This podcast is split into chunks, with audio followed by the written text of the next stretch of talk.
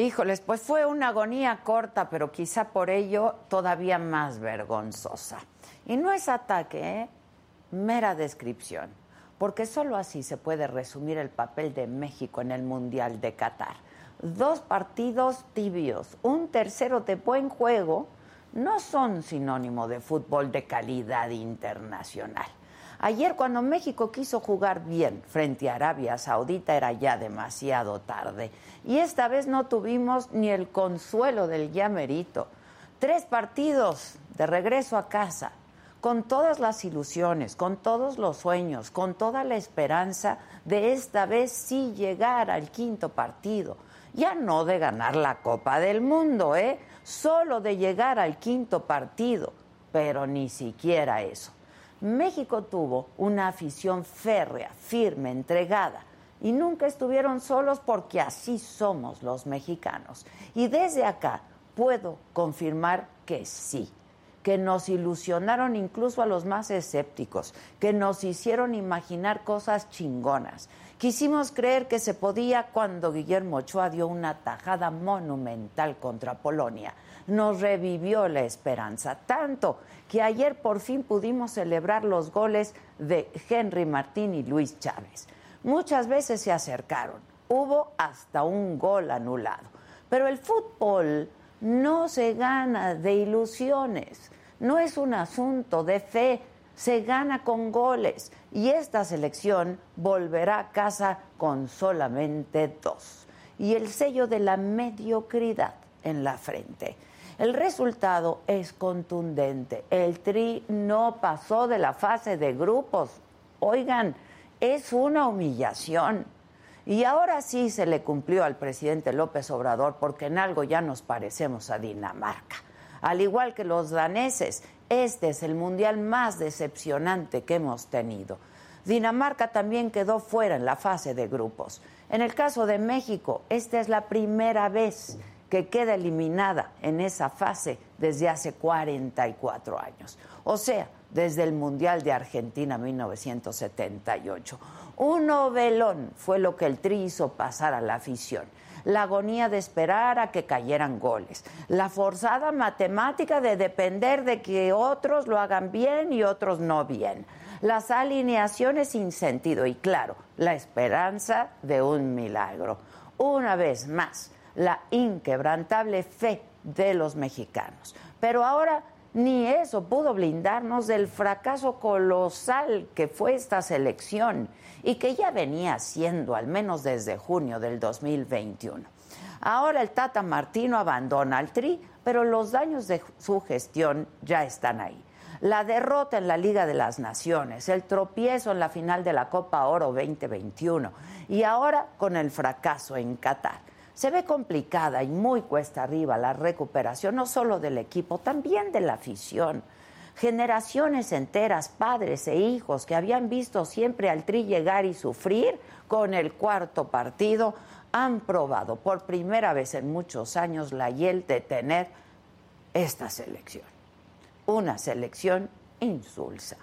México tiene cuatro años para poder sacar ahí la cabeza y levantar la frente. Y el trabajo deberá comenzar ayer. Porque en 2026 la región de América del Norte, compuesta por México, Canadá y Estados Unidos, será la sede de la siguiente Copa del Mundo. Ya veremos si para entonces hay con qué, hay algo con qué aplaudirle a la selección. Porque la esperanza de la afición y de un país, créanme, que ahí estará. Yo soy Adela Micha.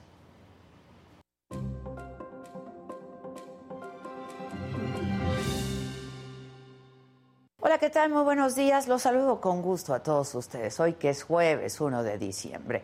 ¿Qué creen que dijo en la mañanera hoy el presidente? Bueno, habló de la selección mexicana de fútbol y los felicitó porque dijo que ayer jugaron muy bien y que nos dieron momentos de alegría, de felicidad y también de esperanza. Por eso estamos como estamos, mediocres.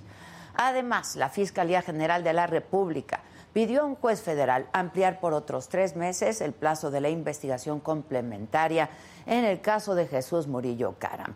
El ex procurador permanece en la torre médica del penal de Tepepan.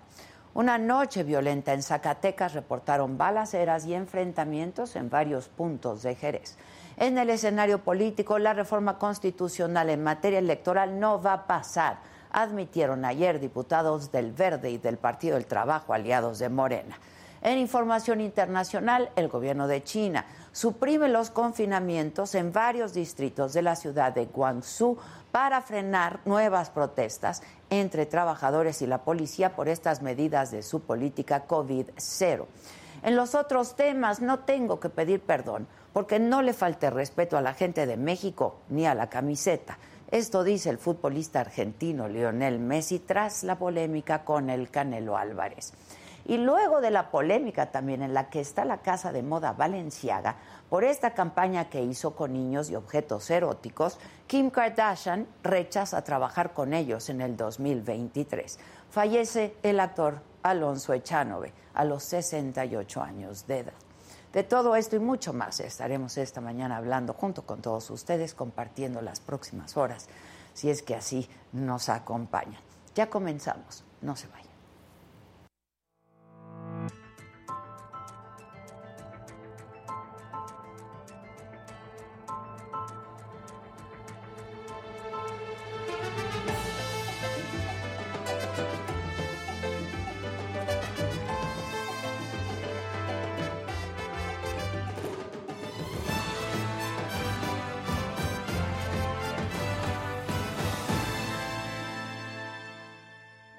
Cualquier otra cosa, aquí sí cumplimos. Mi Jonah, te la llevaste tu, doble quincena. Ayer no nos dimos la mano, pero hoy sí que te la doy. y pues sí. Pues, así pasa cuando sucede. Pues sí, manito, qué bueno. Eres un, valiente, Jonah. Sí, eres un valiente. Sí, yo sé él diciéndome, no, no lo hagas. Y no, lo cabeza, no creo que ya, ya lo hice. pero aquí está Confíen en la. No pasamos, como dice Casarín, eran cuatro goles, ¿no, Cas? Se los dije siempre. A ver. Por favor. ¿Qué? Ganaste, tú ganaste la selección, ¿no? Sí, no. Tú ganaste. Tú ganaste. Ganamos, gané. gané. Tú, tú gané. Tú, ganaste, nadie más ganó. Disfrútalo. Disfruta. Pues sí, hasta otro mundial, Vete al bazar. Hasta años más. Vamos. Vete al bazar, que tienes doble. es. No, no, no, no. Órale, mi chona. Que además se acaba hoy, se acaba hoy el bazar, ¿eh? ya mañana desmontamos. Qué pena, qué No pudiste decirlo mejor en la editorial el mayor fracaso futbolístico desde el 78, pero creo que desde de, toda la vida. O sea, nunca pasamos, pedimos a Dios pasar al quinto, ahora al cuarto, ya vamos Lo decíamos, ¿no? Mientras la mentalidad de, nosotros sea, y no de nosotros nosotros, pero de nosotros fútbol mexicano, aficionados, de los directivos, pasemos al quinto partido, desde ahí nuestra mentalidad y nuestra meta es tan pequeñita que eso está destinado al fracaso. El día que digamos vamos para ser campeones, pero de verdad, no por decir quiero ser campeón, o sea, va, va a cambiar. Esta gestión... Si no es un asunto de fe. Exactamente. Esta gestión es la peor que ha existido en el fútbol mexicano. Eh, la gente ahorita está pidiendo la renuncia de John de Luisa a más no poder. John de Luisa sale a declarar que él no tiene por qué renunciar porque esto es por ciclos y ya terminó este ciclo y que si lo renuevan para el siguiente ciclo será un nuevo ciclo. Yo nomás te voy a dar datos. Yo creo que nadie lo va a renovar, ¿no? Pues los dueños del fútbol pudieran hacerlo porque dicen que la buena gestión que él tuvo fue la que logró que México tuviera el mundial que sigue. El mundial que sigue es el mundial de Estados Unidos, no nos equivoquemos. Ay, sí. O sea, nos, Francamente, nos, dieron nos van a dar 10 partiditos, nos dieron 10 partiditos para decir México y también le dieron los mismos a Canadá para decir México, Canadá y Estados Unidos. No, señores. Ese ese mundial es, de, Estados, Unidos, y nos dieron la zozobra como para decir, "Vamos todos en conjunto." Pero los partidos importantes, la final y todo se va a realizar justamente en tierras norteamericanas. Para nosotros mexicanos, pues nos van a poner los partidos aquí de México y la inauguración y entonces ya con eso podrás decir, no, tuvimos varios partidos. No. Que nos va a costar una lana. Nos va a costar una lana. Eh, la verdad, ahí te va nada más datos, volvemos a lo mismo, a de datos, no, no, ya no son opiniones. La gestión de John de Luis al frente de la Federación Mexicana de Fútbol. No tenemos olímpicos, ni femenil ni varonil. No hay Mundial Sub-20 de femenil. Se fracasó en la Copa Oro se fracasó en la Nations League. Hoy califican 12 de 18.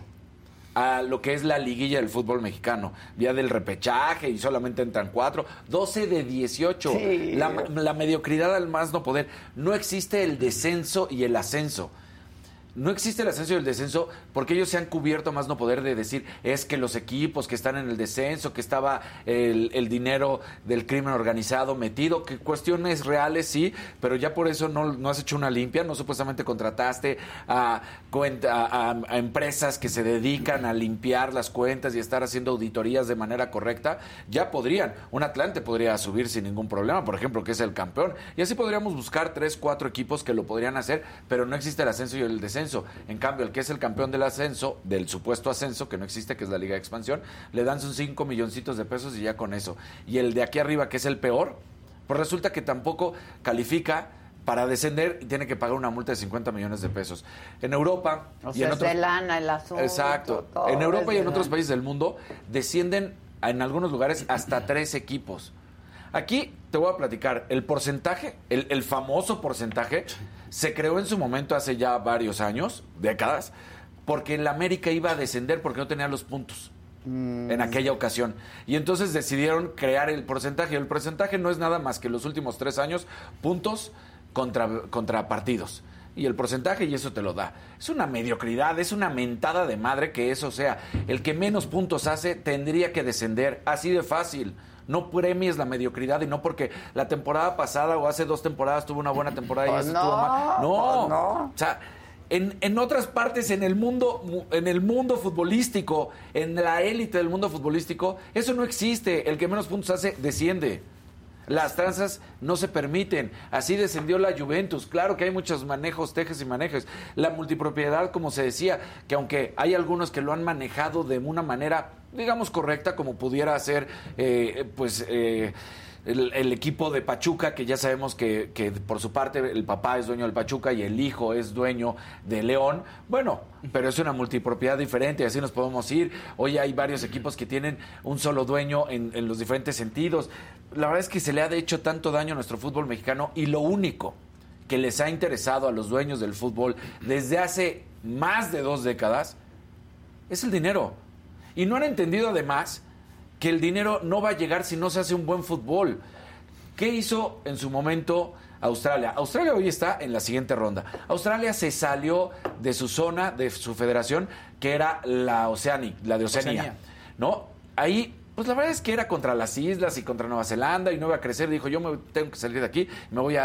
México, salte de CONCACAF y vete a la CONMEBOL. ¿Complicado puede ser? Claro. Conllevará muchos pleitos y dirán que se está saliendo de la zona. Sí, pero ¿sabes qué? Estarías peleando todos los mundiales con selecciones como Argentina, Brasil, Chile, Uruguay, Paraguay. O sea, con Bolivia, eh, tendrías una mayor calidad, estarías en los torneos de Copa Libertadores, de Copa América, no estarías en las mamarrachadas que existen aquí del fútbol de la CONCACAF que además siguen queriendo seguir con este sueño guajiro del gigante de la CONCACAF.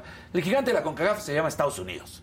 Estados Unidos, el Mundial pasado no calificó y dijo, vamos a corregir todo lo que está pasando hicieron una limpia, tienen jugadores hoy de 19 y 20 años, están festejando el cumpleaños de uno de ellos de 20 años y sabían que el siguiente mundial, que el del 2026, era en su tierra. Y dijeron, vamos a buscar el campeonato. Hoy tienen contratados eh, jugadores de todas partes del mundo, algunos ya de eh, edad avanzada, en futbolísticamente hablando, otros más o menos por ahí, pero que han hecho crecer a su liga, que le han invertido, que tienen realidad promoción por fútbol y, y por ver cosas buenas. Eso no se hace en México ni de chiste. Ni, ni, de broma. Y, además allá las canchas, eh, todo lo que se destina para que haya el crecimiento del fútbol. En el, en el femenino son una potencia mundial, son campeonas del mundo, lo han hecho espectacular. Y en el varonil lo van a hacer, ¿eh? En muy poco tiempo, en una de esas, el siguiente mundial. Y nosotros, el Tata Martino llega con la mentira de decirte, renové, ¿qué renovaste? Te llevaste a Andrés Guardado, que esto no es en contra de Andrés Guardado, pero aplaudes a un jugador que va a llegar por su quinto mundial, lo mismo que Memo Ochoa. ¿Dónde están los jóvenes? ¿Dónde está Carlos Aceves? ¿Por qué no pusieron a Luis desde antes? ¿Por qué Héctor Herrera vuelve a jugar cuando se fue de Europa y el Tata Martino había dicho en su momento, no quiero que te vayas porque vas a perder el fútbol? Y aún así lo pones. Raúl Jiménez, el mismo Jerry lo había dicho, con palabras textuales, un cono hace más. Ayer entra Funes Mori juega cinco minutos Funes Mori y esos cinco minutos que jugó Funes Mori, que le puede gustar a la gente o no, que haya sido naturalizado o no, pero en esos cinco minutos jugó mucho mejor e hizo más por el equipo que Raúl Jiménez en los tres partidos que estuvo, porque hasta una falta le provocaron y estuvo cerca de buscar una posibilidad de gol. Raúl Jiménez fue a pasear a Qatar, no tuvo ni siquiera la decencia de decir no estoy al 100% y no voy a jugar. Mejor que lleven por ejemplo, el Chaquito Jiménez, o por ejemplo, al Chicharito, aunque sabemos que pues es una manzana podría, pero al que quieras pudieron haber buscado. Bien cabrón, Sí, sí, sí, sí, sí, que Yo lo veo y lo veo y lo veo. Es que estás bien enojado, pero, pero, es que ve, o sea, se tiene que ir el presidente de la Federación Mexicana de Fútbol, se tiene que ir el presidente de la liga, porque además también te dicen, no, la liga que ya no tiene a los supuestos eh, barras bravas. Sí las tienes, les cambiaste nombres a grupos de animación y sigue habiendo todo este desmadre que se da en el fútbol mexicano, que no anden inventando.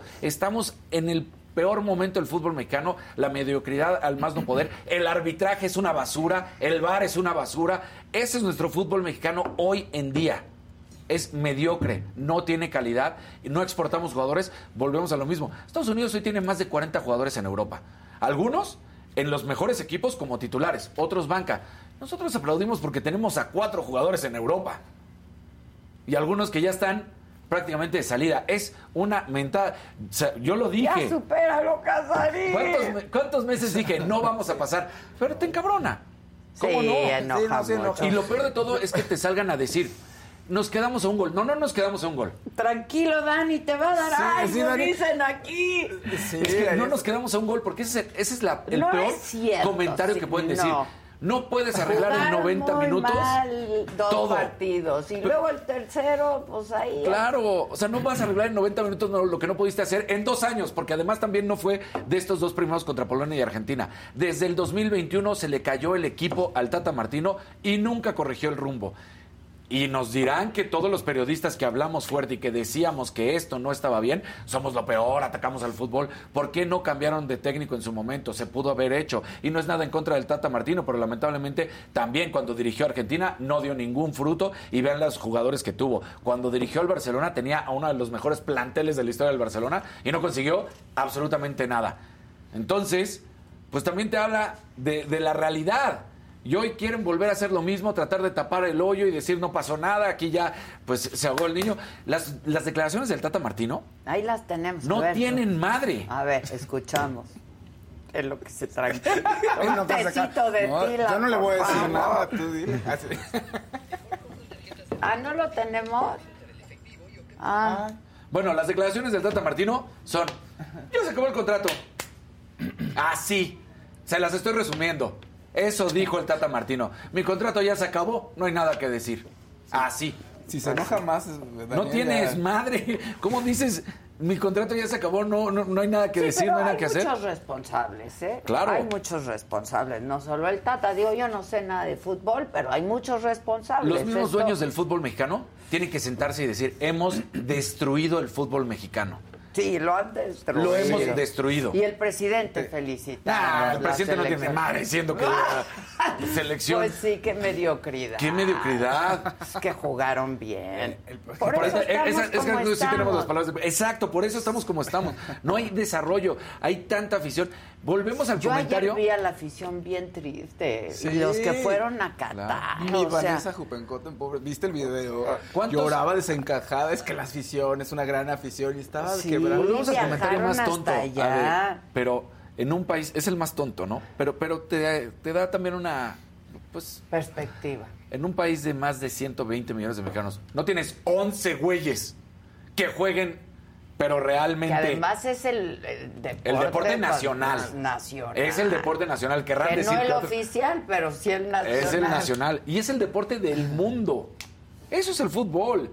Pero lo que. El fracaso monumental de Miquel Arriola, de John de Luisa, de los dueños. Ya que deje de, ir la afición a verlo. Claro. De veras. Pues sí, también. La gente de pronto es que vean todo lo que invertimos. Pero es que es su entretener. Claro, no. La verdad es, es el entretener de los aficionados. claro, pero tienes que Los mexicanos llevamos una semana, la que quieras, de la chingada, buena, más o menos, lo que sea, como quieras.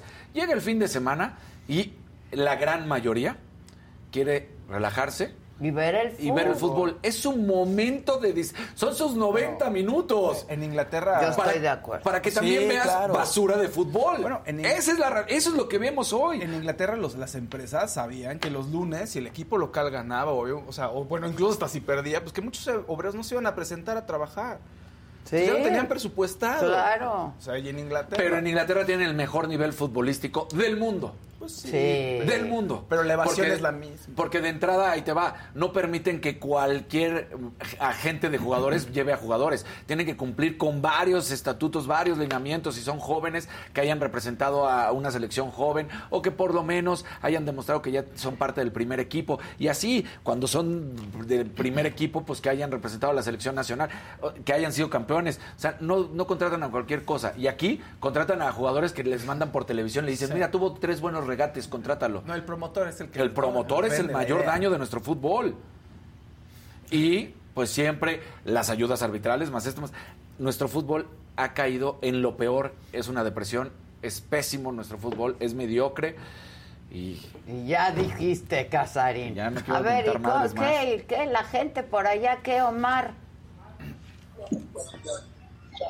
Hola Adela, ¿cómo estás? Me da mucho gusto saludarte. Estamos en el restaurante Viva México, el único restaurante de, de, Qatar donde hay comida mexicana. Acabo de entrevistar al chef, es un chef mexicano de Puerto Vallarta y me explicó cómo hacen todo este proceso de eh, que la comida de aquí sepa, sepa realmente a México y que el tequila, que el tequila también sepa a México, porque hoy Hoy el tequila sabe muy amargo. Eh, Pero a ver, cuéntanos de ayer, de la gente, qué pasó, lloraban, lloraban los aficionados. A ver, claro. A, ver, yo lloré, Adela, eh, la verdad es que lloré en el primer gol y en el segundo porque les dije que estaba loco que íbamos a pasar.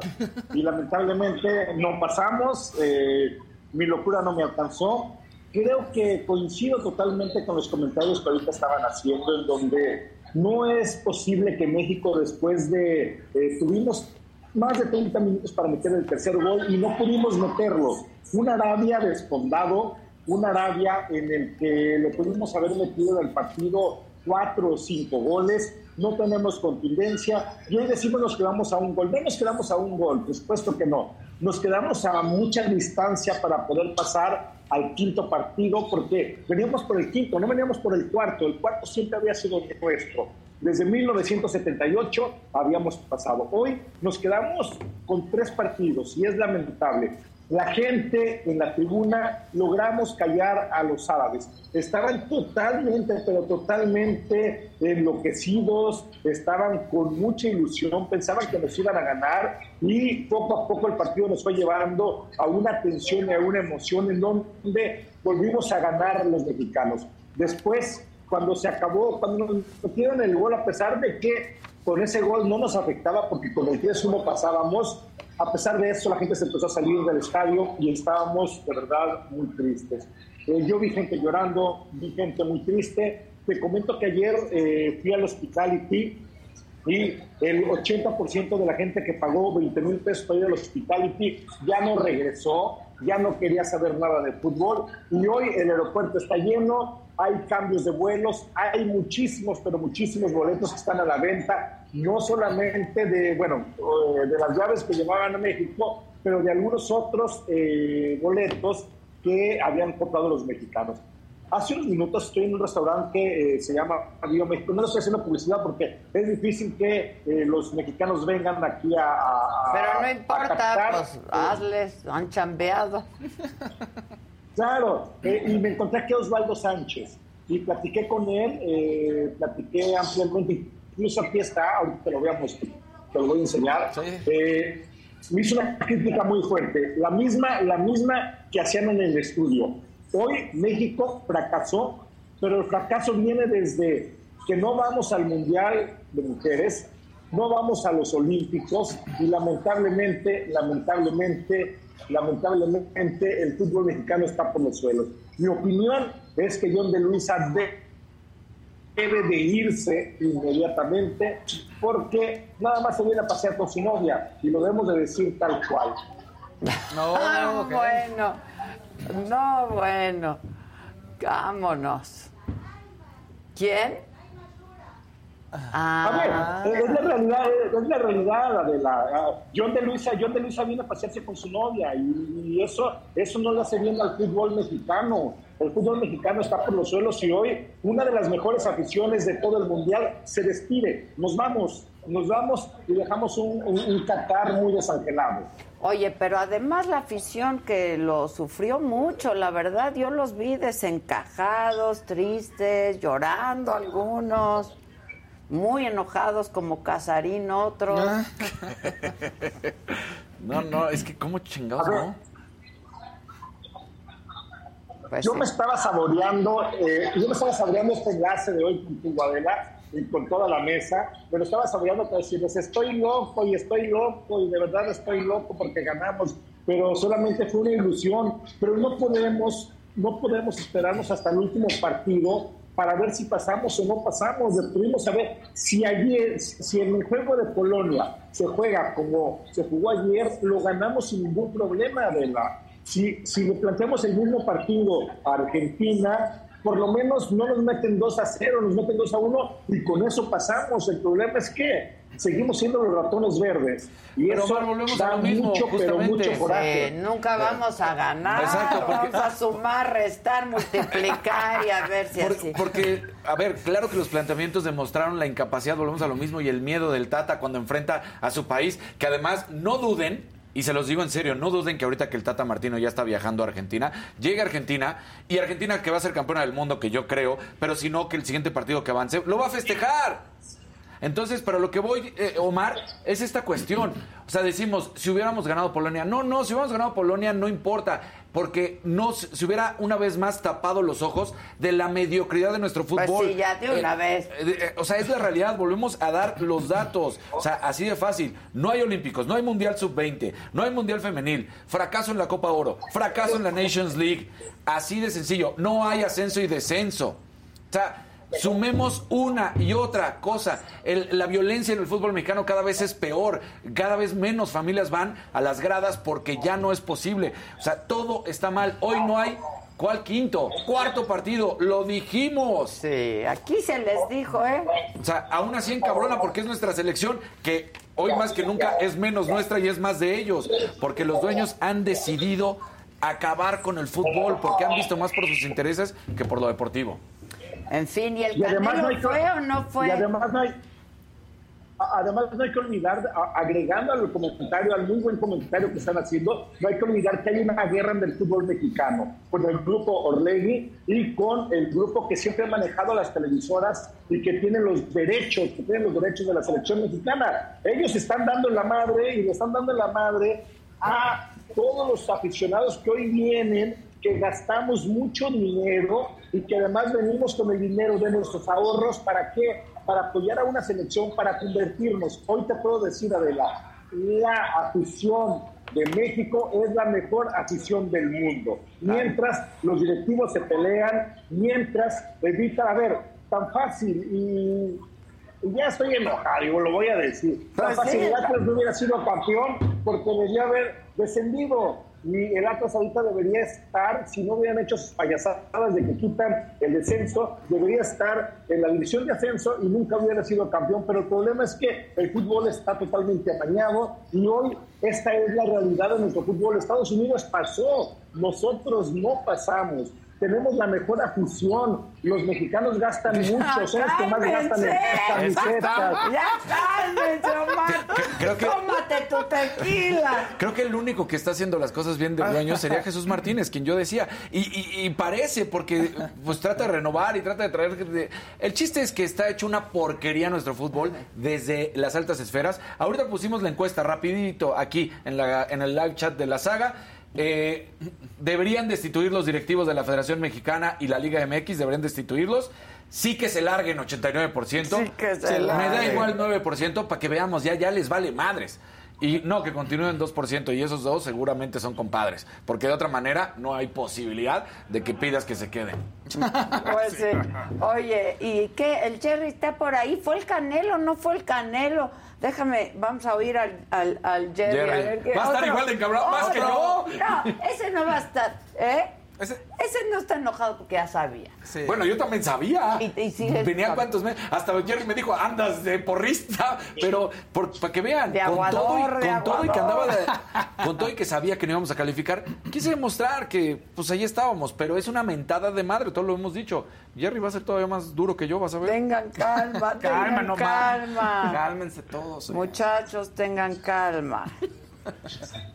¿Está el Jerry? Oye, Omar, ¿y tú sabes si fue el Canelo? Eh, yo no me he encontrado al Canelo, la verdad es que no sé, eh, no, No, lo he él, visto ni él va por otros lados. Él va por otros lados. Sí, él sí está con los jeques, de veras. Claro, hombre. Al que tengo aquí es a Osvaldo Sánchez, él sí está aquí. A ver, Obviamente ya sabes ponlo, que viene, viene, con una- viene, viene, viene, viene como comentarista de, de otra televisora que, que no ven, que nos ven a nosotros. Pero eh, lo entrevisté. ¿Cómo voy para allá? A ver, déjenme ver Pues si... sí, tú si lo conoces, Dani. A Pues sí, Osvaldo. claro, y ya- A ver, ahí voy para allá. eh, a ver si quiere, porque luego lo regañan en Televisa. Estoy enlazado con Adela Micha Osvaldo. Hola, Este, Osvaldo. ver, eh, Hola, Osvaldo. ¿Qué no, no, pues, onda? te paso los audífonos. Te, te paso los audífonos, Osvaldo. Dice que lo van a regañar, pero Ay, ¿por qué? ¿Por saludar a tu amiga querida te van a regañar o qué? No, no, no, no, no. Tú sabes cómo son los rollos acá en, en tu DN, pero con mucho gusto platicando contigo. Ya estuve ahí en tu, en tu Estudio. estudio es una Claro. maravilla, es un verdadero agasajo poderte ver, amiga. Te mando un abrazo. Oye, ¿qué opinas? ¿Cómo estás? ¿Ya te chingaste cuántos tequilas del dolor y ya? Me regalaron uno y estoy con un capuchino nada más porque ahora no tengo chamba. Ya sabes que soy muy profesional. ¿Qué Ah, hago? tú muy bien, tú muy Pero bien. sí, estamos, estamos tristes por la situación de la selección, pero pues está claro, si de tres partidos solamente juegas uno bien, no te va a alcanzar en un mundial. Entonces, en ese sentido, creo que sí es un tema para replantear muchas cosas, para analizar, porque sin duda hay cosas que no se están haciendo bien. ¿Pero estás triste o estás enojado? ¿Qué? A ver, la pasión, ¿dónde quedó? No, no, no estoy tranquilo, estoy tranquilo, pues simplemente un poco como este, decepcionado sería la palabra correcta porque esperábamos más. En este mundial no se avanzó, se retrocedió y eso, sin lugar a dudas, a los que nos gusta el fútbol, pues no, no nos gusta. Pues no. Pues no. Este, pues nada, pues disfruta de tu capuchino porque Digo, ya lo platicamos, pero si quieres que lo diga Osvaldo, Osvaldo, ¿cómo estás? Habla Dani Casarín. Oye, a ver, digo, si quieres decirlo, pues si no quieres decirlo, yo llevo un rato comentando justamente lo que ha habido con el sin ascenso y sin ascenso. El hecho de que han visto más por el dinero que por lo deportivo. Una gestión de estos cuatro años que nos dejó sin olímpicos, sin mundial sub-20, que pues cada vez se hacen las cosas peores, fracasos en la Copa Oro, fracasos en las confederaciones. O sea, esa es la verdad de nuestro fútbol mexicano. Un bar que no sirve, eh, un fútbol mexicano de mediocridad al 100%, de 18 pasan 12. O sea, ¿qué, qué- qué hay que hacer? Sí, claro, hay que replantear muchas cosas. Es obvio que este, este cuatri, cuatriaño, ¿no? ¿Cómo se le llama? A un cúmulo de cuatro años, porque lustros son cinco, pero cuatro no sé cómo se le tenga que llamar, pues ha sido desastroso en todos los sentidos, sin duda, ¿no? No calificó la femenil, la sub-20, nos quedamos sin olimpiadas, hay que replantear muchas cosas. Mira, hay que voltear hacia el lado. Creo que Estados Unidos está haciendo las cosas muy bien, con un proyecto definido, con muchos jóvenes que terminan calificando, el único equipo de la CONCACAF califica, ¿por qué? Porque crean un proyecto en donde se pondera lo deportivo por sobre lo económico y en ese sentido pues creo que hay que analizar muchas cosas, ¿no? Pues otra vez Argentina, ¿no? Osvaldo, Sí. duele, duele. Oye, otra vez Argentina, en vez de echarnos la... Ahora resulta que Messi tira penal y no la mete y que de repente Lautaro Martínez se va mano a mano su número 9 y la falla, entonces dependíamos de un solo gol. Pero bueno, el tema es que no podemos depender de otros. Sin duda, mi querida Adela, se dejaron de hacer muchas cosas, sobre todo en el partido contra Polonia, que tenías que ser más protagonista, buscar ganar. porque se ve que contra Argentina podía ser difícil, también hay que entender y que el amor no nos quite conocimiento, esa frase me gusta porque también contra Argentina si te abres mano a mano, sin duda a lo mejor te podían golpear, porque tristemente eh, muchos de nuestros jugadores no llegaban en la mejor forma futbolística y como consecuencia no podíamos competir de otra forma. Pero bueno, esa historia es así, es triste, es doloroso, pero a seguir dando la vuelta, pero sí a replantear muchos sistemas en todos los sentidos del fútbol mexicano. Pues sí. ¿Tú crees que se debieran ir los que se dice Dani que se tienen que ir?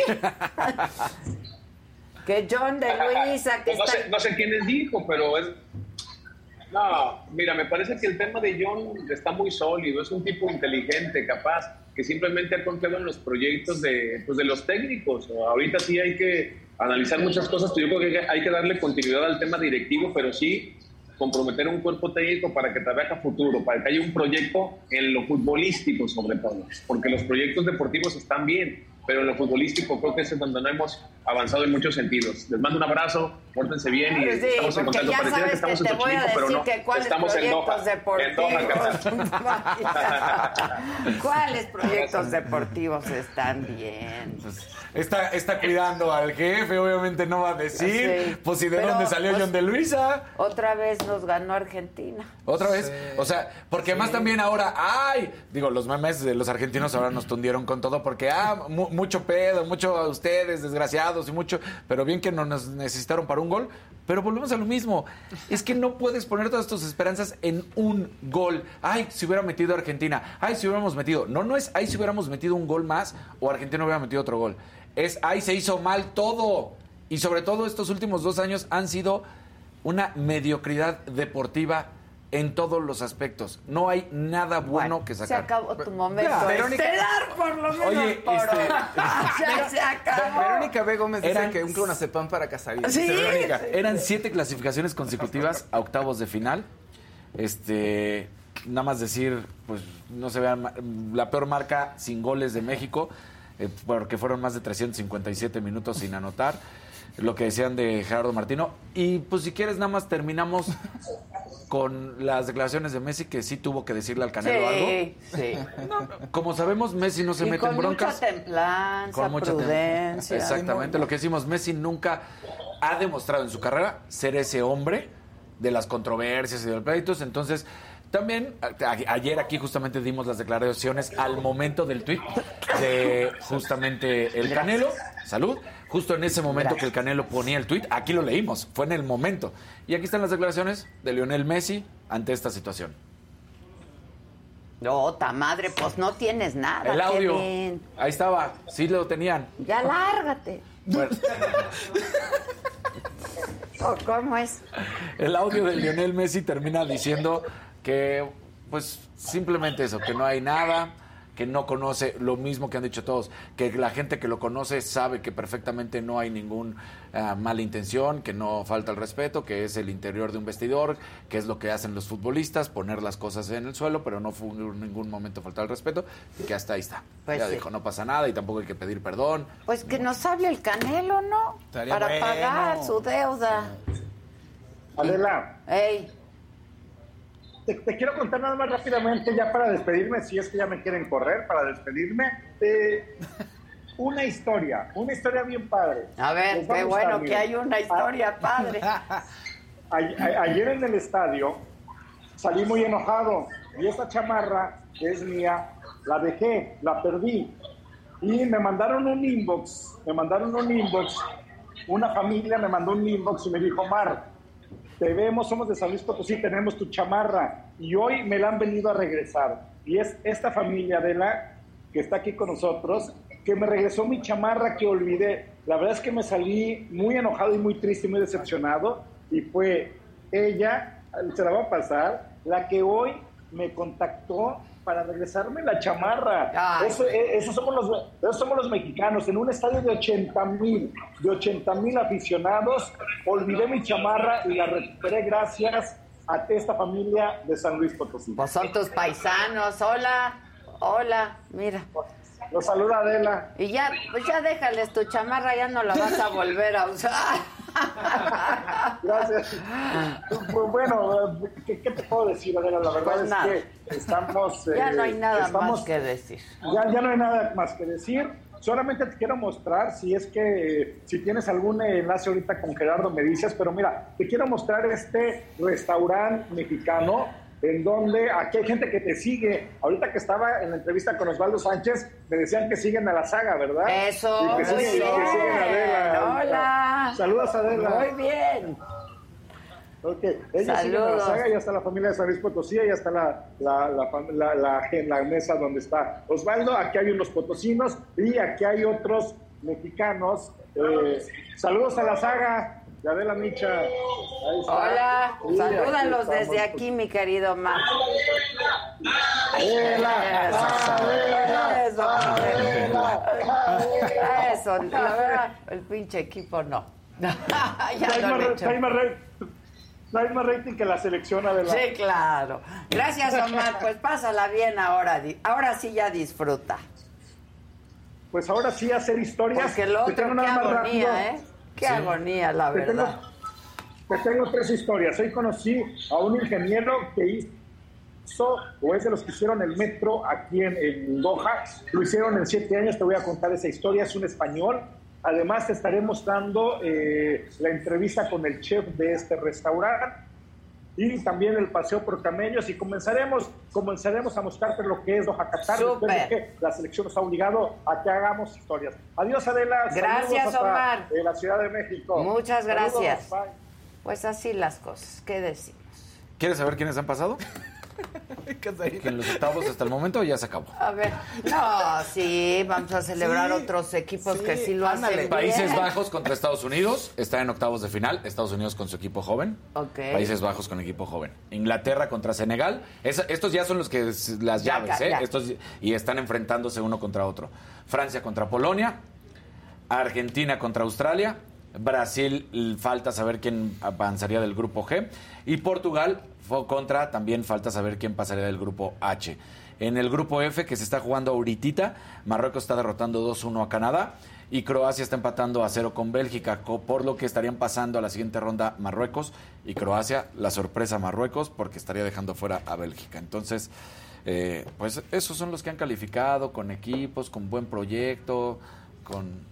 ya. Dedicación, compromiso, Exacto. lo que se requiere Lo para que se estar requiere. donde uno quiere estar. Oye, y lo que... grandes. Ya, este, ¿terminamos ya? No, vamos con Gerardo. ¡Ah, está Gerardo! Es que yo estoy esperando que nos enlazáramos con Jerry. Vas a ver que él va a ser más bravo que yo. Venga, venga Jerry, venga, Sí, con todo. bien. Aquí ya casi le da un infarto a Casari.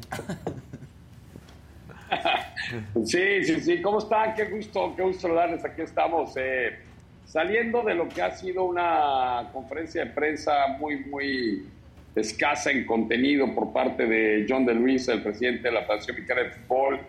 Hizo que los medios de comunicación se trasladaran al hotel de concentración de la selección que está como a 40 kilómetros del centro de Doha, nada más para decir obviedades y no decir pues, absolutamente nada acerca de lo que realmente sucederá en el fútbol mexicano. Porque no ha sido hoy explícito, porque hoy ha sido pues muy ambiguo, insisto, y muy generalizado en sus preguntas. No profundizó absolutamente nada porque no quiso profundizar en nada.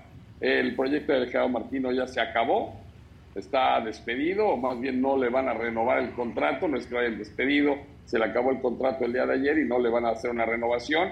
Y esto hace que pues uno empiece a pensar y preguntar cómo va a ser la elección del nuevo técnico y no tienen la más remota idea y no tienen la más remota idea de nada, absolutamente de nada. Entonces, pues es un fútbol que va sin rumbo, que va sin dirección y que va, pues obviamente, como lo decía Dani, pues eh, hay proyectos muy serios como en Estados Unidos, hay proyectos muy serios como muchos otros países y México no tiene un proyecto serio, más bien se tratan de lavar las manos, más bien se tratan de los de la Liga MX eh, segmentar la información con periodistas diciendo hay que decir esto, los de la Liga, los de la Federación hay que decir lo otro. O sea, se vuelve más guirilla otra vez que- y defensa de sus puestos que realmente profundizar en el tema que es muy grave, muy grave lo que pasó en esta Copa del Mundo. Pues sí, mira, él no está tan enojado como que ya lo veía venir. Desde ayer anda, desde ayer en programas anda Jerry, pero con todo, o sea, Jerry, digo... Ya está, está ronco. Exacto, lo hubieras visto ayer cómo estábamos. Pero Jerry, yo vuelvo a recapitular por, por, para que no digan que no, pero justamente, pues no hay liga con ascenso y con descenso, califican 12 de 18, se fracasó en Copa Oro, en Confederaciones, no se tiene Juegos Olímpicos, no se tiene Mundial Sub-20, no hay nada, no, no, hay nada en el fútbol. No hay nada, no hay nada, no hay nada, no hay, eh, eh, pero tampoco hay autocrítica, Dani, porque eh, estamos en una posición el día de hoy de, de poder cambiar, ¿no? De ser un corte de caja, hacer un parteaguas de lo que ha sucedido pero en vez de realmente tener un plan de acción, porque a ver, a mí no me vengan con esa estupidez que un ejecutivo de esta categoría, con lo que ganan, con lo que tienen en su mente, con la capacidad que tienen, no tenía un proyecto alternativo en caso de no clasificar. Sabíamos todos que en caso de no clasificar, esto iba, iba a irse al, al caño, ¿no? Y que iban a correr al técnico y que iban a haber una desbandada y que los jugadores iban a quejarse de una cosa, los otros iban a quejar de otra, y ahí iban a empezar las grillas. Y la liga iba a decir esto, y la federación iba a decir lo otro, y los medios de comunicación iban a decir otras cosas, en fin. Pero ¿por qué no tener una, una alternativa de plan? Mira, yo lo escribí hace ya como dos meses o tres meses, cuando vino esa actuación de del Tata Martino y su terquedad en lo de Raúl Jiménez, etcétera, etcétera, etcétera, dije, es el momento que la Federación de Fútbol tenga un entrenador en un plan B, negociar, se vale, que no sean los dueños de la selección nacional los entrenadores, que intenten buscar gente capaz para poder encontrar soluciones inmediatas. Y hoy dicen, al estilo político, ¿eh? pero político además, gacho y feo, ¿no? O sea, vamos a darnos 60 días y le vamos a pedir de favor al señor Martino que nos entregue un informe. Carajo, o sea, ¿por qué te tiene que, le tienes que pedir favor? Le pagaba 6 millones de dólares al año. Carajo, te tendría que dar el informe hoy, ¿no? Y pues tendría que hacer una, una toma de decisiones, una toma de decisiones inmediata. O sea, le vamos a pedir el favor al señor Martino que nos entregue el informe. Caramba, o sea, nada más en esta chamba pasa esto, ¿eh? Nada más pues en esta chamba. Ya pues. quiero yo ver que me paguen 6 millones de dólares y no, o, medio. Y no me exijan resultados y no me exijan todo. Claro, Jerry, tú estabas ahí en las declaraciones del Tata Martino cuando dice, pues ya no hay nada que hacer, se acabó el contrato. Y tú dices, oye, güey, ¿cómo que das esas respuestas? ¿Qué tipo de respuesta es esa, no?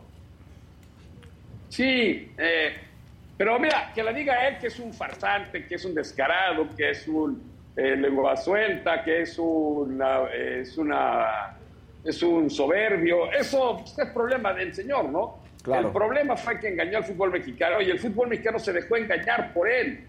Que eso es lo más importante. El fútbol mexicano se dejó engañar por él, desde la cúpula de la federación, desde la cúpula de la liga y los 18 dueños de los equipos de fútbol de México, que son los que toman decisiones. ¿Por qué hoy ponen a John de Luis como culpable? Está bien, es parte, es corresponsable, obviamente, en lo que ha sido el fracaso. Es lo pero que yo digo, hay varios responsables, ¿no? Sí, pero el señor, el, a ver, el señor Martino se adueñó de la selección, que eso fue responsabilidad, sí, de John de Luisa, de no ponerle un alto. Pero además, son los 18 dueños que toman las decisiones y que tratan, Adela, de verdad, ¿eh? Al presidente de la federación y al presidente de la liga como si fueran sus criados. O sea, les gritan, les dicen, ahora haz esto, ahora lo otro, y uno le dice, el no sé, el equipo A, para no meter nombres, sino meter este, equipos, le dice, pues ahora tenemos que cambiar la comisión de arbitraje. El, equipo B, no, la comisión de arbitraje es una maravilla. El equipo C, ¿sabes qué? Que se vayan mucho al carajo este y este y este y este. Entonces, nada más son ejecutadores de decisiones de absurdos ejecutivos que tienen a veces los dueños de los equipos del fútbol mexicano y de caprichos de millonarios. Entonces, para ellos el fútbol es muy claro, es un negocio. Negocio lo sigue siendo. Van a generar más de 500 millones de dólares en este periodo de cuatro años, los van a generar. Entonces les vale tres reverendos y rotundos pepinos y kilos de cacahuates a los señores si pierden o ganan o empatan, porque lo único que hacen es ¿Cuánto dinero ingresó? Pues tantos millones. Ah, pues estos millones son para mi equipo. Pues estos son para esto y estos son para lo otro. Les vale gorro lo demás. Les vale gorro lo demás. Pues por eso estamos como estamos, ¿no? Porque les vale gorro todo. Y si entendieran que pues, empezaran a salir buenos jugadores y si entendieran que fuéramos pues un producto nacional deportivo de calidad, vendrían mejores ganancias, pero eso no lo ven, es, es limitada. Claro, sí, son muy limitados, muy cortoplacistas. En fin, pues Jerry, ¿ya qué te digo? Pues son, millonetas, son estos millonetas que de verdad, eh, mira, cuando veamos Club de Cuervos, que de verdad es una, es, una... Un retrato. Es una, cercanía a la realidad, ¿no? O sea, porque el, chiste es fanfarronear, venir al mundial, eh, decir, ah, pues mira qué padre mis boletos, aquí está mi familia, ¿no? Y está súper nice todo, y, y súper padre todo pero no tienen la maldita idea de que la gente, o sea, esto sí es un negocio privado, es un negocio privado, pero también es un negocio público, o, tiene un interés público. Y ese interés público, que llegan 80 mil mexicanos a una Copa del Mundo, que los estadios cada semana en el fútbol mexicano van aficionados, que les compran sus camisetas, que les compran sus cervezas, que les compran sus papitas, que le compran todo eso tienen de verdad que tener una corresponsabilidad con la, con la audiencia. Están matando la gallina de los huevos de oro. Hoy el fútbol mexicano, porque estamos viendo los niveles de audiencia y se presumen que son muy altos, yo creo que es de los mundiales menos vistos en la historia. Sí, claro. Porque, porque la gente ya está hasta la madre, ¿no? De ver mediocridad, lo que dice Dani hace rato. A ver, una liga donde hay 18 equipos y clasifican 12, ¿a quién le interesan las 17 primeras jornadas? A nadie, no interesa a nadie a nada. Entonces nosotros como aficionados, nosotros como periodistas, ellos como jugadores, ellos como entrenadores, están siendo perjudicados por los propios dueños, por los propios dueños, pero al final son los dueños, entonces van a seguir haciendo que se les pegue su reverenda gana. ¿Sabes qué pasa? Hay que volver a ver Estados Unidos, hay que ir a la Major League Soccer, hay que ver cómo está trabajando Estados Unidos, pues. Un proyecto que hoy está en octavos de final, hoy es un proyecto donde tienen más de 30 equipos sólidos con estadios de primera categoría, donde hay jugadores de las fuerzas básicas, donde hay jugadores en Europa, donde hay jugadores en todos lados, y una selección de fútbol que están preparándola para ser campeona del mundo, ¿eh? La están preparando para ser campeona del mundo, no payasadas del quinto partido, y no salir con demagogias baratas corrientes. Hoy la generación, Adela, la generación de futbolistas es la generación de Pacotilla, Héctor Moreno, Andrés Guardado, Memo Ochoa, Héctor Herrera. Son unas farsantes del fútbol. No han ganado nada y se sienten como si fueran Mbappé y como si fueran Pelé. Híjoles, oye, pues ahora sí, ahora sí ya cuéntame del chícharo, del guisante, ¿qué pasó? No sé, pero me dijiste que estaba, que no me había enojado, ya me enojé. no, pero ¿qué pasó con el chicharito? A ver, toda la historia del chicharito. A ver, venga. Di algo que no lo hayas dicho. Javier Hernández no se llevaba con este grupo que te acabo de decir, que son los que han tomado en los últimos años a la selección nacional, los grandes líderes de la selección nacional, que son Héctor Moreno, Andrés Guardado, Héctor Herrera y eh, y no tenía una buena relación. El, Chicharito o Javier Hernández, en el periodo de Juan Carlos Osorio, hizo lo que se le pegó la gana con la selección. Tenía una novia española, reportera, que la ingresaba a los entrenamientos cuando los medios no podían ingresar, por ejemplo, ¿no? Pero nada más ingresaba ella, ingresaba también sus amigas y hacían reportajes y hacían muchas cosas que, pues la verdad, le caía muy mal al grupo, pero Juan Carlos Osorio lo permitía. Después, eh, este mismo Javier Hernández, en dos ocasiones, en dos ocasiones, tuvo problemas en la negociación de primas. Cuando tú vas a una Copa del Mundo, a una Copa Oro, a cualquier torneo, se negocia un premio en caso de ganarlo o llegar a los objetivos trazados. Y cuando ya estaba negociado, ya estaba negociado para una Copa Oro, el premio por ser campeón, ya estaba perfectamente estipulado, pues les vamos a dar tanto, son campeones, etc. Se enteró que Estados Unidos iba a ganar más en caso de ser campeones. Entonces fue con el presidente de la federación en aquel momento, con Decio de María, y le dijo, oye, o nos superas los de Estados Unidos o no jugamos. Así, ¿eh? Así. Entonces le dijo Decio, pues ya, ya, negociamos los premios, o sea, ya, esto es increíble que me vengas a decir esto cuando ya está negociado.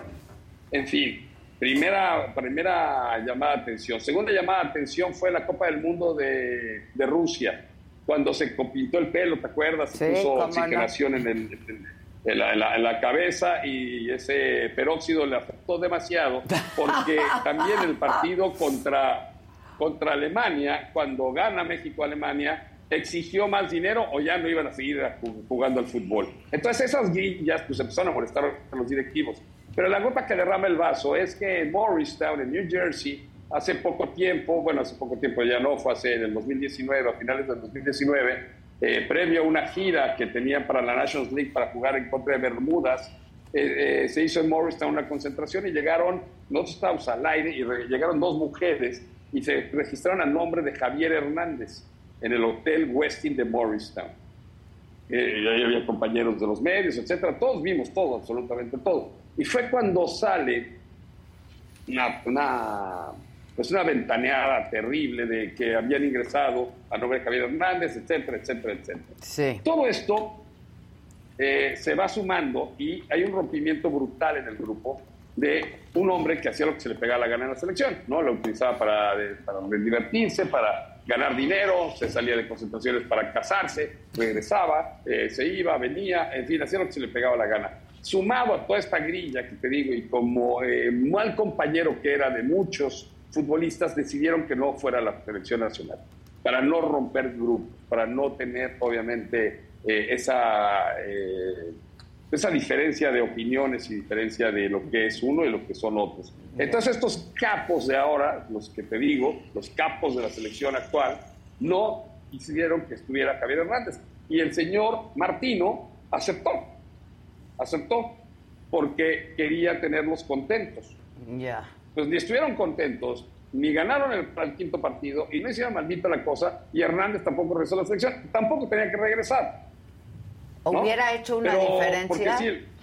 ¿Crees que hubiera hecho una diferencia? No, no, para mí no. Para mí el único que hubiera hecho la diferencia en esta Copa del Mundo era Carlos Vela. Y también es, ahí sí es una responsabilidad de Martino, porque Martino fue a hablar con él, le echaron un café en el Starbucks de Los Ángeles una, un día, tomando prácticamente el cargo, y le dijo Carlos Vela, oye, Tata, yo no quiero a los partidos moleros, la verdad es que ya no estoy en edad, es una tontería. Cuando venga la Copa del Mundo, pues nos vemos, ¿no? Dijo, no, estás en todo el proceso o no juegas. Pues no juegas. Ah, entonces no es cierto que Carlitos Vela no quiso ir. No, no, no, lo de Carlos Vela, él quería ir a la Copa del Mundo, pero no quería jugar esos partidos y tenía razón. ¿Para qué caramba tiene A ver, ¿quién terminó siendo la figura del equipo mexicano? Luis Chávez. Si no estuvo en todo el proceso, Ah, ok. Al que ayer gritaban Luis. Sí, sí. El que metió el golazo. El que metió el golazo, sí. Exactamente. Ah. entonces, mira, es una grilla. Carlitos Vela sí hubiera hecho la diferencia, ¿eh? Para mí sí, para, mí Carlos Vela hecho la diferencia. Es un crack. muy por encima del Chucky Lozano, muy por encima de, de, de Alexis Vega, muy, muy arriba de todos. ¿eh? Él hubiera hecho una gran diferencia. Carlos Vela es el mejor futbolista mexicano. Sin duda. Por mucho. Por mucho. Sí, sin por mucho. Y eso que no le gusta, imagínate ah, si le gustara. no, bueno. Pues sí, pues entonces toda esta grilla, todo este, toda esta nube así gigantesca de pirañas que están por un lado, de reptiles que están por el otro, de, de aves de rapiña que siguen saliendo, que lo único que les interesa es el dinero, Adela. Lo único que les interesa es ganar dinero. Y a los futbolistas les interesa tener su bolsita Louis Vuitton, le interesa tener sus tenis Chanel, le interesa tener sus tenis Christian Dior, le interesa tener su gabardina Burberry. Es lo que les interesa. Lo demás les vale gorro, les vale pues gorro. Sí. Que está bien que se compren lo que quieran, pero que le trabajen, chinga. Pero mira, para, para, para matizar lo que dice... ¡Qué frivolidad ahí sí! Para matizar lo que dice Jerry, que tiene toda la razón Hace unos años, Daniel Ludueña, un jugador argentino y que estaba en Pumas, este, ya cuando él estaba grande, te acordarás, Jerry, él dice, el gran problema del futbolista mexicano es que nada más pasa de las fuerzas básicas al primer equipo y se quiere, lo primero que va a hacer es comprar el coche más deportivo, comprar eh, el iPhone 800, el que quieras, bla, bla, Cuando yo sigo con mi iPhone 5, cuando yo traigo la camioneta de la familia. Ya nos lo habías contado, bueno, pero cada quien hace con su lana lo que quiere. pero dice, tienen la mente en otra cosa, lo que está diciendo Jerry. Son divas sí, claro. que no, les interesa tampoco el deporte. Primero que se... Mira, más que divas, que sí, que sí lo son, Dani, también muchos salen de extractos sociales muy bajos. Claro. Y de repente encuentran, encuentran millones y millones y millones. Y yo siempre tengo una frase que la he aplicado en muchos lugares en mi vida, que la educación no se compra, se mama, ¿no? Y esto estos casi no la mamaron, la neta. O sea, muchos de ellos, ¿no? O sea, Héctor Herrera se preocupó para ponerse guapo porque era feo, ¿no? En lugar de preocuparse por ganar partidos de Copa del Mundo. Y, verá, y vería qué guapo lo veríamos todas, claro, ganando partidos. Oye, nada más para decir una cosa más, Jerry, porque bien lo decías, cómo tratan a, a John de Luis, a Mikel y todo nos han vendido la idea de que quieren copiar el estilo justamente de Estados Unidos, de Inglaterra, pero ahí los comisionados, que estamos hablando de cualquier, ya sea de la NFL, del béisbol, del básquetbol, del fútbol o en mismo Inglaterra, no responden a los dueños, ellos toman las decisiones, los dueños se alejan. Y tú lo sabes perfectamente, ¿no, Jerry? Y aquí, pues, estamos... Sí, eso no, eso no pasa. Aquí le dicen, a ver, señor presidente de la Liga MX, tiene usted que hacer una campaña con un letrero que diga ¡Viva la independencia! Y el señor, y el güey va y se pone su letrero de Viva la independencia y sale a la calle. Sí, sí, sí. Claro. Y, muy lamentable. De verdad. Ya también hoy el presidente felicitando a la selección. No, el presidente de López Obrador. Sí. En la mañanera. eso, es una barbaridad. Eso es una barbaridad. Sí, eso ah, es. El señor López Obrador, con todo el respeto que merece, no tiene ni la más remota idea de lo que está diciendo. Pues sí. Ah. Si quieres, mira, te lo pongo para que lo escuches. Yo lo escuché muy bien. A ver, a ver, a ver. Venga, para que te encabrones, man. Venga. Los felicité porque ayer jugaron muy bien. Y este.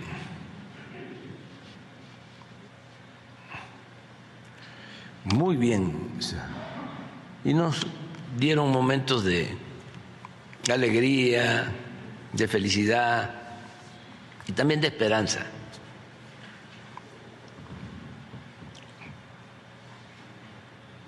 Y, como suele pasar, hay mucha afición para tan poco desarrollo deportivo. Bueno, a ver, Jer. Ay, sí, cabrón. Aparte no sabía ni que no, pero es que, que aparte no tiene idea, se tardó más de lo de costumbre en hablar, pero aquí, esa Constancia, yo que estaba pensando, o sea, le estoy regando, le estoy regando, ¿qué digo, qué digo, qué digo? A ver, no puede estar diciendo esto López Obrador, por Dios, o sea, López Obrador, que ahí, se entera uno que por eso le gusta el béisbol y no tiene idea de lo que es el fútbol. A ver, no puede salir el presidente a felicitar a la selección como fracasó. Yo no puede ser. y porque no es esperanza. a ver, ¿qué carajos queremos esperanza? Nosotros no queremos esperanza, los aficionados al fútbol, los periodistas, el medio. Queremos llegar al quinto partido. Y una, desde hace 44 malditos años no pasaba esto. ¿Cómo sale el presidente de la República a decir esto? Es una, verdad, una aberración, es una vergüenza. Por eso estamos como estamos. Como Dinamarca en el fútbol. Ahí sí, ahí sí, como Dinamarca. Ya se nos congeló. Ya. Denle la gracia. Se, se, congeló en la carita de tristeza, ¿viste? Así como. Ya vamos a hablar de otras cosas. Porque miren, hace unos días, y esto tiene que ver con todos nosotros, se llevó a cabo en San Antonio, en Texas, un foro internacional sobre el asunto del gas. Y es un asunto que se ha vuelto muy relevante en México y en el mundo por la guerra de Rusia contra Ucrania, que de pronto se nos olvida que sigue ocurriendo. Porque los precios de los energéticos están disparados. Y entonces vamos ahora a hablar con un consultor de la industria energética para que nos diga qué es lo que está pasando y qué es lo que puede pasar todavía. Guillermo Turrent, ¿cómo estás, Guillermo? Buen día. Buenos días, Adela. Mucho gusto a ti y a tu auditorio. Buenos días. Igualmente, Guillermo. A ver, ¿qué es lo que está pasando en el mundo con el gas? ¿No? Este, esta preocupación que ya se veía venir, está el invierno, este, en Europa los inviernos muy fuertes. Alemania, por ejemplo, entre otros países eh, donde la luz ya subió al 208%. Correcto. Pues mira, el, gas es un combustible fósil de, transición, ¿no? Empecemos por ahí. ¿Por qué el gas se ha vuelto un, este, combustible tan importante? Bueno, pues estamos ahora sí que en el mundo eh, moviéndonos hacia, las energías renovables y el combustible fósil de transición pues se ha convertido, el gas es el que se ha convertido en él, ¿no? Entonces, pues con esto eh, el gas ha cobrado una importancia significativa. Eh, empieza el tema de, la guerra entre Rusia y Ucrania. Europa importa alrededor del, eh, pues ahora sí que alrededor del, del 25% de su gas lo importa de Rusia. el 75% del gas de Europa proviene importado por ductos y bueno, pues entonces, en el momento en que estalla la guerra entre Rusia y Ucrania, el país más afectado de manera inmediata pues es Alemania, ¿no? Alemania está interconectado a través de dos ductos con, con Rusia. Eh, Alemania importa más allá del 50% de su gas de Rusia y Rusia pues bueno empieza a, hacer uso de su poder, eh, ahora sí que yo diría un poquito monopólico con Alemania y a, y a abrirle y a cerrarle la llave al gas natural a Alemania. ¿no? Y con eso, pues entonces empieza a generar una, una, situación de escasez, no solo en Alemania, sino en toda Europa. ¿no? El momento en que eso empieza a suceder, pues los precios del gas se disparan. ¿no?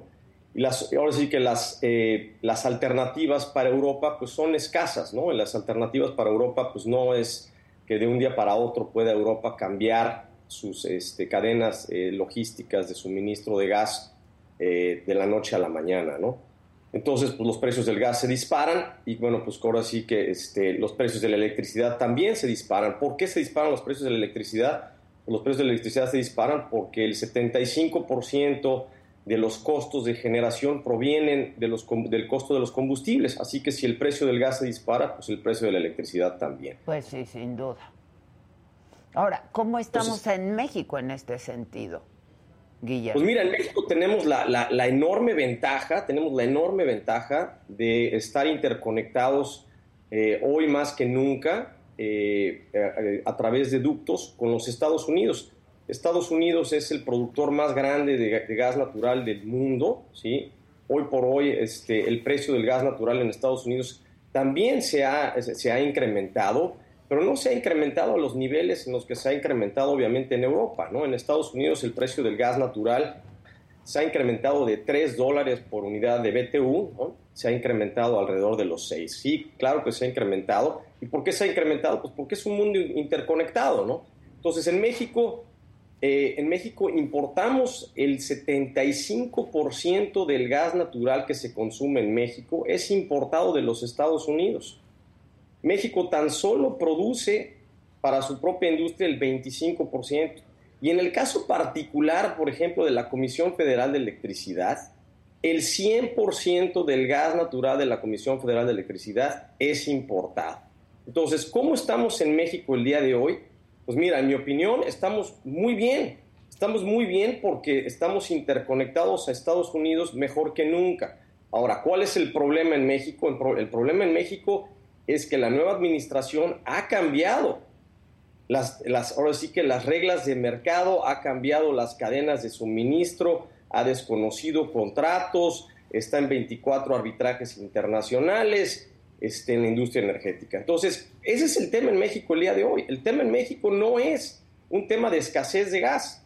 El tema en México es cambios en políticas energéticas y quizás en acciones más allá de políticas energéticas de la nueva administración. Ahora, este estamos usando, ¿no? Este se ha favorecido en estos años el uso del carbón, del combustóleo, este, y pues eso yo creo que es un gran tema, ¿no, Guillermo? Este, que en muchos países son cosas ya del pasado, pues. Es un estupendo, estupendo apunte, Adela, muchas gracias. Mira, en el, 2000, en el 2015, el, Centro Mario Molina hizo un estudio para CFE, cuando yo estaba en CFE y en aquel entonces estaba el director este, Enrique Ochoa, eh, hizo un estudio para CFE en cuanto a las emisiones de dióxido de carbono a partir de la generación eléctrica con combustóleo. Entonces, ¿cuál era el plan? El plan era en CFE eh, cambiar la matriz de combustibles, es decir, no utilizar combustóleo, utilizar el mínimo de carbón y favorecer al gas. Y por esa razón se detonaron todos estos ductos, estos 11 mil, estos 8 mil kilómetros de ductos nuevos que se, que, se, eh, que se licitaron por la administración anterior, fueron para sustituir el combustóleo y para favorecer el gas. El, Centro Mario Molina hizo este estudio en el 2015 y las emisiones de CFE en dióxido de carbono eh, emitidas en el 2012 eran de 36 millones de toneladas. Bueno, para el momento en que entraran en operación comercial todos estos gasoductos que se promovieron por la administración anterior, esos 36 millones de toneladas de dióxido de carbono se iban a ir a tan solo 3 es decir, se iban a reducir en un 90%. Hoy por hoy es increíble, pero yo me doy cuenta que están consumiendo en CFE al mismo nivel, el mismo nivel de combustóleo que se consumía en el 2008-2009. Entonces, ¿para qué se hizo toda esa infraestructura de gas natural, de ductos, si se iba a favorecer la, la generación eléctrica con combustóleo? Entonces, yo no entiendo bien qué es lo que está pasando con esto del combustóleo. ¿Por qué se sigue generando con combustóleo a un nivel de los años 2008-2009? E inclusive, Adela, por ejemplo, la central eh, eh, eléctrica de CFE en Petacalco, que está en el Pacífico, que es una central de carbón. Bueno, en esa central eléctrica se está utilizando combustóleo también hoy por hoy. No entiendo por qué. No, pues si tú no entiendes, nosotros menos. Además, sí, perdón, te interrumpí. Puedo, puedo, especular un poco y puedo decirte qué es lo que creo que está pasando. A ver. Lo que creo que está pasando es que las, al haber entrado en el 2020 la, una, una regulación ambiental que se llama eh, IMO 2020, lo que sucedió fue que esta regulación ambiental, ambiental prohíbe el uso de combustóleo de alto azufre en los barcos, por ejemplo, y en toda la industria naviera. Entonces, ¿qué sucede? En el 2020, pues a Pemex se le acaba ese mercado al cual poderle vender combustóleo.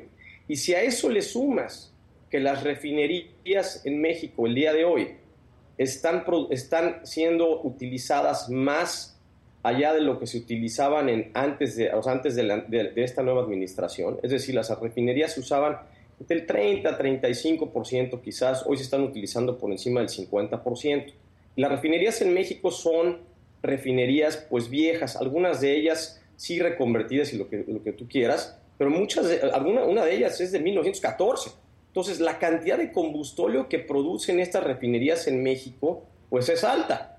Es alta al son de pues casi 35-40%. Entonces, si tú le subes a, las corridas de, de, las refinación, de refinación en México, pues produces más combustóleo. No estás produciendo más gasolinas o más diésel, estás produciendo más combustóleo. Y si se te acabó el mercado al cual puedes venderle combustóleo, pues el único que se lo puede comer es la CFE. Y la CFE se come ese combustóleo a un precio irrisorio. Entonces, yo creo que es toda la cadena. Ahí se conjunta toda la cadena.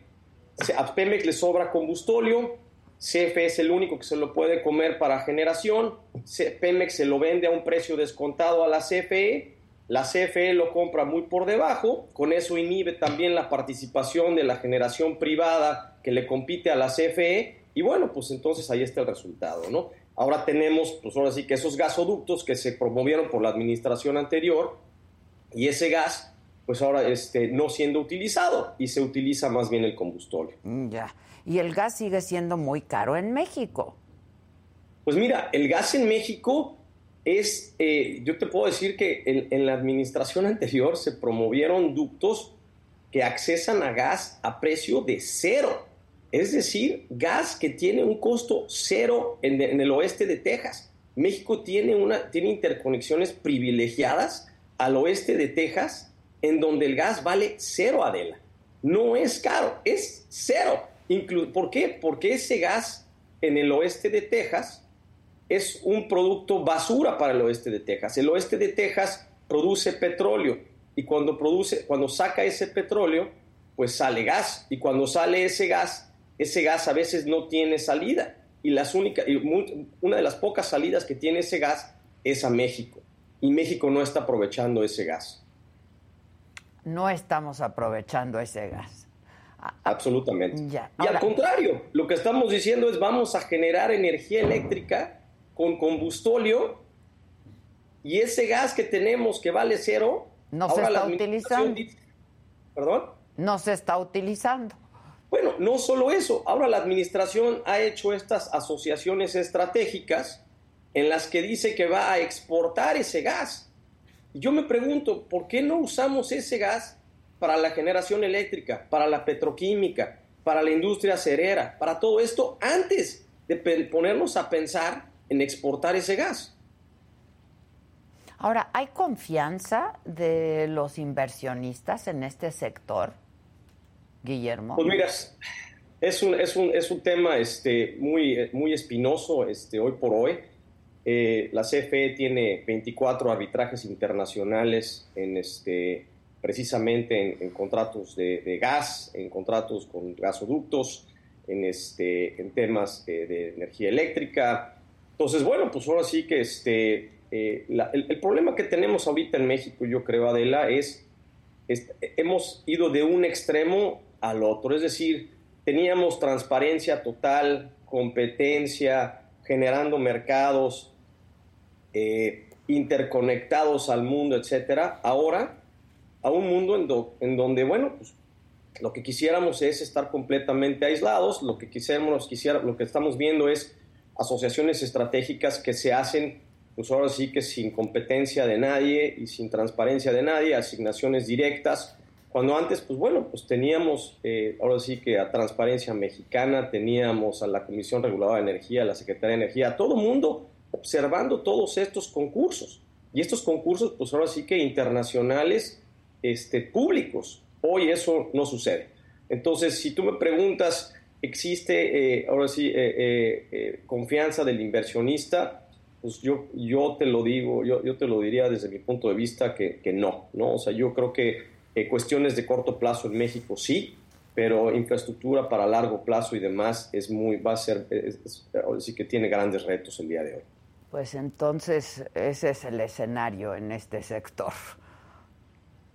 Pues sí, mira, y, es una pena, ¿no? Porque la, CFE, por ejemplo, en los últimos cuatro años ha perdido 23 mil millones de dólares eh, y, es difícil entender cómo perder 23 mil millones de dólares en cuatro años cuando tienes acceso al, gas natural más, más barato del mundo, cuando estás interconectado al mercado más barato del mundo. Eh, y cuando, bueno, pues ahora sí que este, eh, tienes a, un equipo técnico en la CFE de décadas, ¿no? Eh, que, pues, son absolutamente capaces, ¿no? Entonces, yo creo que el, panorama para, eh, para CFE con precios de 7, 8 dólares de, gas natural y utilizando combustóleo y demás, y con las, ahora sí que las limitantes ambientales que tenemos ahora, de aquí en adelante, pues no luce, no luce muy este, halagador. Pues ya nada luce halagador. Pues qué barbaridad. Bueno, Guillermo. Pero gran potencial, gran potencial. Yo creo que México, si podemos darle vuelta a la página el tema del proteccionismo y demás, y podemos regresar a los concursos abiertos, transparentes y todo esto, pues México es un gran potencial. Tenemos un gran potencial con todo el, famoso este, nearshoring ahora, la, gran, este, el gran movimiento de trabajos en, que, se, que se están moviendo de China a otros países. Pues México es el lugar este, perfecto para ello. Sin embargo, pues un país sin energía es difícil que atraiga inversiones de este estilo. Y bueno, habrá que ver. Pues te agradezco mucho. Gracias, Guillermo Turrent. Gracias. Muchas gracias. Buen día. Gracias. Pues ahora sí, Faust, es tu momento. ahora sí, atáscate, Faust. ¿Me enojo también o.? No, nada más tranquilo, ¿no? No, no, no. Pues, no, no me voy Danos alegría, por favor. ¿Hay alegría? Sí, hay alegría Sí, hay alegría. A ver, venga, venga.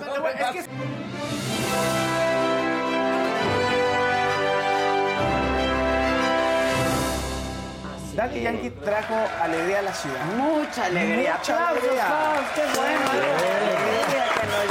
Sí, entonces cambié la nota, por eso lo pensé la Oiga, cola que iba ¿no a abrir. pueden apagar el aire, Es verdad que perdón? sí, sí. Está helando. Yo dije, ya estoy... ¿Está apagado? Sí. Dios, ¿tú no tienes frío? Hoy no, hoy sí no, Yo pero sí. es porque tengo la, la sangre caliente Sí, ya ahorita. te porque vimos, ando- ya te Sí, vimos. no, yo, yo sí.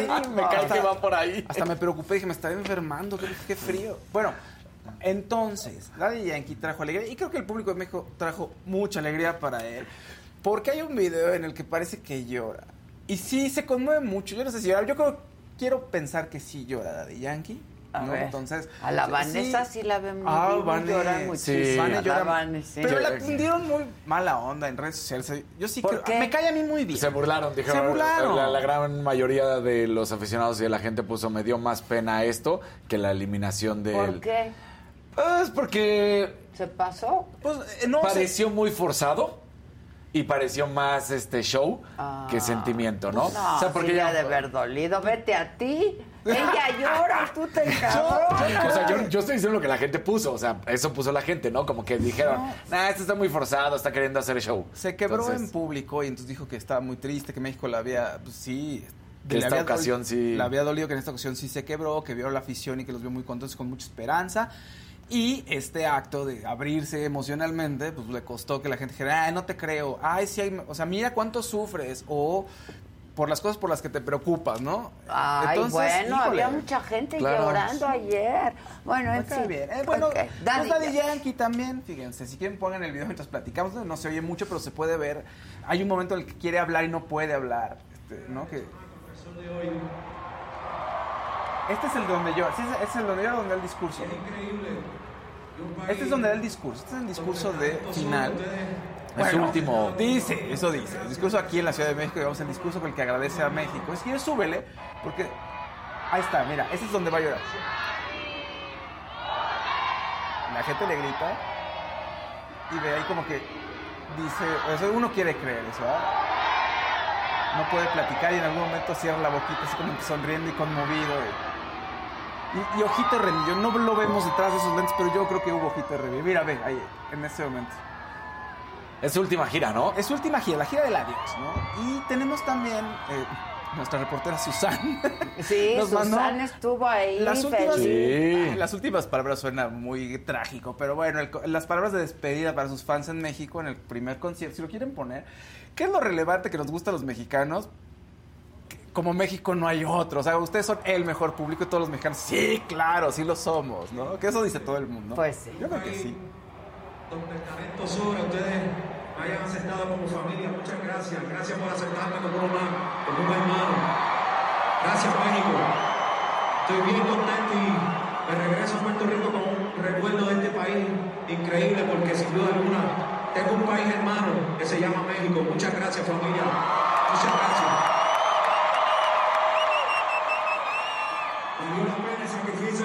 Con ese cariño que ustedes me dan. Muchas gracias familia. Gracias por hacer mi sueño realidad. Gracias por el apoyo. A todas las personas que me paran en la calle, que me saludan, muchas gracias. De verdad que ustedes, mi fanaticada, en el mundo entero, de verdad que ustedes son otra cosa, otro nivel. Muchas gracias, México. Bueno, pues ahí está de Yankee despidiéndose de todos sus fans. Nunca pasa, ¿eh? Es muy raro que, además la edad que tiene, pues no está ni en sus 50 ni nada. Es muy raro que se, realmente se retiren. Bueno, ya- Pues ya es, el jefe, ¿no? Oh, sí. o sea, Sí, ya como que... es... Pero eventualmente te debe entrar una O sea, cosquillita. como que ya puede decir, bueno, supongo que hará Sí. cosas. Acuérdate Pero- que luego están que se van, que se van, que Y se van. y regresan, no, ya O se van dos años y, ay, ¿qué crees que otra La vez? gira del adiós dura como 15 años, Van- ¿no? va a estar Sí. hasta acá, hasta el 4 de diciembre, es el último concierto que da en, en Ciudad de México, ya después se pasa a Estados Unidos, entonces todavía la gente lo va a poder disfrutar, ¿no? Ese es, ese es el elemento bonito de, este momento, que está padre, mi Daddy Yankee, que además todo el mundo lo quiere, y Bad Bunny también va a alegrar, alegra a todo el mundo, que son los dos ahorita, ¿no? Los dos artistas masculinos top, me parece que son ellos. En otro tema, fíjate que Kim Kardashian eh, se divorció en estos días y fue tendencia, obviamente, y también es tendencia porque salió ayer en TMZ que, en el portal TMZ, que se niega a trabajar con Valenciaga. Declina una oferta para trabajar con Valenciaga para el 2023. ¿Por qué? Es todo un escándalo, ¿eh? lo que está pasando. Está terrible, está terrible. Por querer ser transgresores, Valenciaga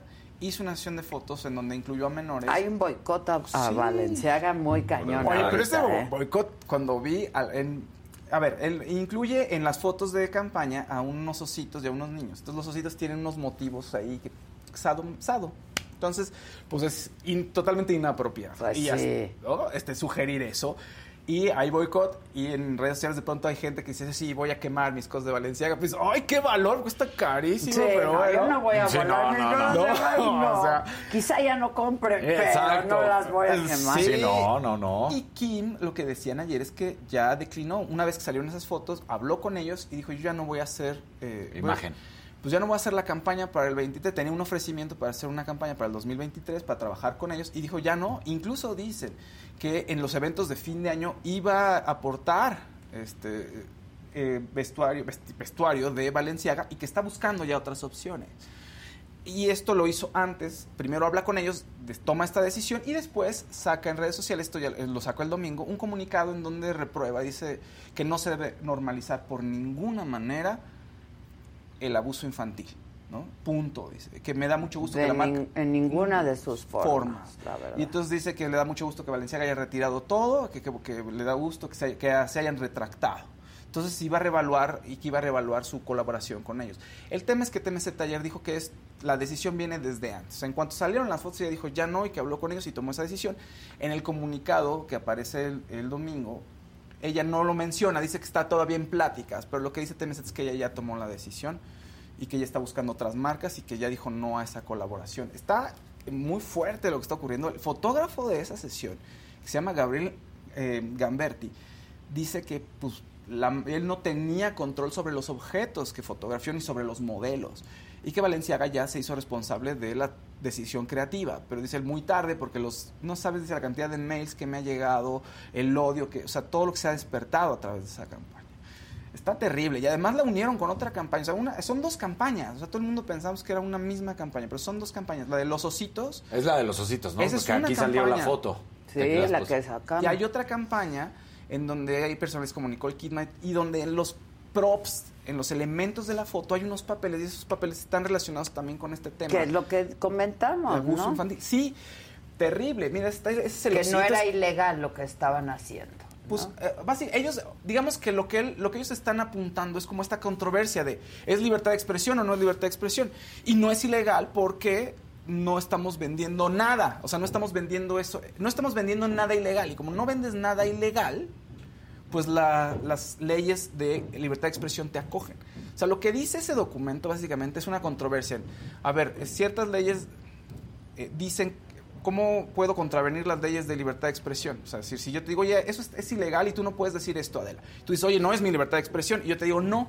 Si tú estás promoviendo la venta, compra de imágenes eh, de niños ilegal, que sean ilegales, la, la no enmienda estás incurriendo no. Exacto. La primera enmienda no te va, no te va a proteger porque estás diciendo que pues, vas a vender cosas, eso es una actividad ilegal y no te va a proteger la ley, este, la libertad de expresión.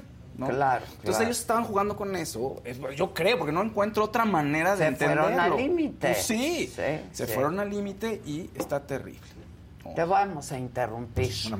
Sí, que dice Eliana Ramírez. Saludos, chicos. Me encanta que Fausto sea parte de la saga. Lo sigo desde Dispara, Margot Dispara. Éxitos. Y creo que hay otro, ¿no? Sí. Venga. Es de Marsh Cruz. Espero que hoy sí me lean Porfis. Casarín, ¿me puedes mandar un beso, Porfis? Adela, me encantas. ¡Ah! ¡Ay, Casarín! Mauricio García.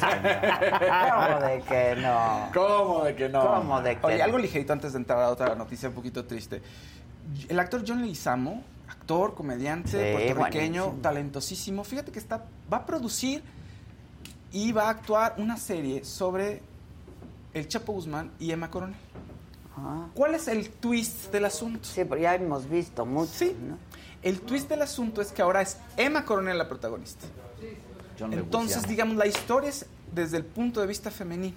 Anda. Eso sí es algo diferente y se antoja interesante. Al parecer, si todo sale bien, porque la serie está en preproducción, si todo sale bien, se estrenará para Paramount Plus, que ya también aquí hay en México, y seguro la veremos también por el interés que tiene la figura del Chapo, su esposa. Claro. ¿no? Entonces, bueno, está interesante el proyecto. Yo espero que le dé una ¿Cuándo perspectiva empiezan interesante. a filmar? Porque ella Está en sigue en prisión. Sí, está en preproducción. Yo creo que más tendría que ser ya el año que viene, quizá primavera para el año que viene. Ya. ¿no? Otro tema. El gran actor Alonso Echanove falleció el día de ayer. Sí, hombre. Y joven. 68 años, muy joven, muy, muy joven. Hizo también más de 100 obras de teatro. Estuvo en cerca de este, producciones de televisión, casi 90 este, producciones de televisión. No, no, no. O sea, un, una gran Sobre todo un gran actor de teatro, ¿no? Sí, gran actor de teatro. Más de 96 películas, 24 También telenovelas y 100 obras de teatro. O sea, no, no, es, digamos, el actor de mil, yo creo que de 80, de los 80 y principios de los 90, creo que uno de los actores más importantes de nuestro país. Y tiene una vida triste. Resulta que se enganchó desde mucho tiempo, desde joven, a las drogas y al alcohol. Y pues desgraciadamente le cobró una factura y en algún momento tuvo una, un ataque, este, ¿cómo se llama? Un infarto Un derrame. cerebral, donde perdió muchas facultades y decían que no iba, a- la movilidad y el habla decían que no lo iba a recuperar. Afortunadamente lo recupera al 100. Esto es 1997, o sea, en un momento crucial, y de su- ahora sí que en el pináculo de su carrera, le pasa esto, le cuesta trabajo recuperarse, logra, no al 100, pero logra recuperarse y se retira de la vida pública. Y se dedica a dar clases, ¿no? Y ya, pues ahí vive. No dicen que murió. Esto, fíjate que la noticia la confirma el alcalde de, de Guanajuato, este Alejandro Navarro, confirma que había fallecido. No, no han dicho los pormenores del asunto. Él es hijo de gran actriz Josefina Chano.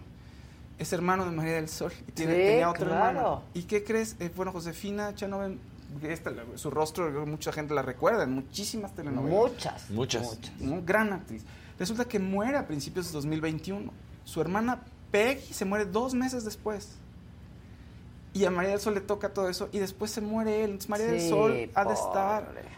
O sea, eh, no, bueno, terrible. Eh, Recibió dos Arieles por eh, las películas, lo- una de ellas, eh, Los motivos de luz. Que es una Los de las motivos de luz, Sí, claro, una gran peliculón. película. ¿no? Y bueno, estuvo en la, muchísimas telenovelas, pero yo creo que mucha gente lo puede recordar de lo último que hizo es La casa al final de la calle, ¿no? Ya. que estuvo con su mamá. Y Héctor Bonilla estuvo también en, los, en esa telenovela, por cierto, de protagonista. Fíjate. ¿no? Los motivos de luz y el Amor a la vuelta de la esquina es el otro, eh, el- ahora sí que la otra participación que tiene. ¿no? Este, a ver, otro amarillo. Sí. Betiuska Mojardín dice, me encanta tu trabajo, Adela, muchas gracias, aun cuando estoy con mi, almo, mi AMLO, muy bien, cada quien, y es muy respetable, reconozco tu calidad profesional, siempre estoy aquí contigo, tú muy bien, aquí respetamos Claro. todos los puntos de vista. Oye, Pues- una información, a ver, esta es súper breve. y es- Shakira resulta que el surfista es su maestro. Ya, sa- ya, ya, ya todo el mundo re- te- ya empezaron a decir, claro, es que es el maestro, entonces va ahí a Cantabria a tomar sus clases de surf con su maestro. Pero no tiene ningún tipo de relación con el maestro. Oficialmente no, pero, es un maestro de surf. Entonces en los bajos mundos se dice que sí, que efectivamente que la relación en las fotos se ve como muy cercana y que por lo menos sí se divierten mucho. Ay, bueno, yo también me divierto sí, con cómo mi no, entrenador, claro. Y ve que entrenador. Exacto. Sí, Shakira Sí, pues también. así también, como no. Muy bien. ¿Ya? ¿Es todo? Sí. Bueno, este, tenemos un invitado, invitada, perdón, bueno, este, que nos va a hablar de un asunto que nos importa mucho a todos, que son eh, pues lo- lo- los contenidos de YouTube, ¿no? Y el YouTube, por supuesto. Pero antes les decía que pues ya estamos a unas horas de que el- ya desmontemos el bazar. Eh, todavía quedan algunas piezas bastante icónicas y padres, eh, pero hay de todo, como les decía. Vamos, ¿no está el Jonah por ahí? ¿No fue a gastar su doble quincena por allá? Venga. Ya estamos aquí, jefa. Pues sí, como lo comentas, vénganse por favor ya. Las últimas prendas todavía, eh, outfits eh, icónicos. Hay aquí todavía aquí en, la, en el Bazar de la Saga. Ya saben, Avenida de las Palmas 936, piso 4 para todos los que quieran venir. Último día, deben de venir por todo lo que hay aquí. Ya quedan piezas eh, particularmente como las que están viendo ahorita aquí en la pantalla, para que se vengan a dar una vuelta aquí al bazar y compren lo que más les guste. Hay varios sombreritos, está para el frío, para la chamarra, también hay, hay zapatillas para las fiestas navideñas que ya también están a la vuelta de la Llévelo, esquina. llévelo. Todo. Llévele, llévele, llévele, barabara, barabara de este lado, barabara en el bazar de la saga. Eso es Ese todo. Ese es el punto, barabara en el bazar de la saga, vénganse, déjense caer que ya quedaron unas cuantas horas. Sobre Les todo repito la si ubicación. ganaron apuestas. Pues sí, yo ya estoy aquí viendo, que yo ya estoy aquí viendo a ver este, cuál, es, cuál es lo que voy a adquirir. Órale, compra tus regalos de Navidad. De una vez, De ándele. una vez. A la orden. Ya estás, órale. Sí, jefa. Bye. Gracias, Jonah. Yo cumplí, ¿eh? Porque estaban preguntando a la gente. ¿Y el Jonah qué pasó? Yo desde la mañanita le dije, Ahí estamos. ganaste. Y las deudas de juego son deudas de honor. Así es. Eso. Derecha a la flecha. Eh, derecha la flecha. Bueno, está aquí con nosotros, decíamos Carla Gis, ella es líder de cultura y tendencias de YouTube para Canadá y Latinoamérica. Y vamos a hablar justamente de esto, de las listas de, de tendencias musicales, de creadores de contenido. Bienvenida, Carla, ¿cómo estás? Muy bien, muy feliz de estar por acá con ustedes. Muchas gracias por la invitación. No, al contrario. A ver, cuéntanos, ¿qué hay? Ya van a entregar premios y así. ¿Nos ganamos algo? Sí. Me encantaría traer regalos y todo, pero fíjense que por segundo año consecutivo estamos haciendo este listado en donde compartimos no solo con, con nuestros usuarios, sino también con medios como ustedes, qué es lo que fue más relevante en YouTube, qué fue lo que más visto y sobre todo qué creadores están destacando en nuestra ¿Y plataforma. estamos en la lista? Híjole, me encantaría decir que sí, pero ¿qué tal que el próximo año Pero es ahora que- sí? ah, así sea? Pero sí, explícame cómo no estamos en la lista eh, y dirán Yo que no generacional y lo que sea. Y cómo el que come una la pizza más grande Es el que video más visto. O sea, explíquenme eso, por favor. óiganme. ¿Cómo no te va a dar curiosidad ver? Pero a ver, eso? la pizza La verdad es que tenemos una variedad enorme de contenido. Nada más viendo los videos más populares, podemos ver que las comunidades digitales tienen un rol principal en poder elevar este tipo de voces, ¿no? Lo vemos mucho con la participación de fandom y esto viene desde la pandemia, si se acuerdan, todos cambiamos nuestras interacciones sociales a estos medios digitales y entonces ahora pertenecemos a estas comunidades y estamos todavía más participativos en poder elevar estas voces, ¿no? Entonces lo vemos mucho con creadores como Kimberly Loaiza y Juan de Dios Pantoja, que comparten cosas muy personales como su maternidad o su paternidad y justo sus fans reaccionan de una manera muy buena gracias a estos momentos íntimos que pueden compartir con ellos. Pero también vemos otro fenómeno súper interesante que es cómo se elevan las voces de celebridades y figuras públicas. Y esto también en una interacción de poder abrirnos espacio en las plataformas digitales, ¿no? Vemos una migración muy interesante de medios tradicionales a estas plataformas y lo vemos ahí con figuras, por ejemplo, como Franco Escamilla, ¿no? Y creo que la saga es un gran ejemplo, el éxito que han tenido ustedes, bueno, Vaya, creo que gracias. por sí mismo Gracias. cuando hablamos de este fenómeno, Oye, ¿no? no como el de las pizzas, dice, ¿no? Exacto. Fíjate que el de las pizzas es un fenómeno bien interesante porque MrBeast se convirtió en el creador individual más grande de YouTube a nivel global y este año decidió además abrir sus canales en portugués y en español y se convirtió en uno de los creadores más grandes a nivel global y está en nuestras listas no solo de Brasil, sino también de Francia y de México. Oye, Ándale. dime una cosa. En, en esta parte que estabas comentando, porque también creo que ha habido un giro a partir de la, de la misma pandemia, ¿no? Y antes los creadores de contenido, y no me refiero a una gran plataforma como aquí la saga, pero los creadores de contenido de una persona individual, igual y antes hacían muchísima producción para sacar un video. Y hoy literal ya no importa la producción, ¿no? O es lo que eh, tengo de percepción. Hoy ya nada más me pongo a decir cosas, lo subo, Pues y ya desde leen así, ¿no? siempre fue eso, ¿no? En YouTube, Fíjate yo que creo. hay una migración también. Vemos dos cosas súper interesantes. Uno es el, el auge del multiformato. Ya en YouTube puedes hacer video largo, video corto, video en vivo. Y eso también está llevándonos a nuevos momentos en donde la audiencia consume diferentes videos. Entonces tienes obviamente canales y videos que duran alrededor de 25 minutos a una hora y media, tres horas.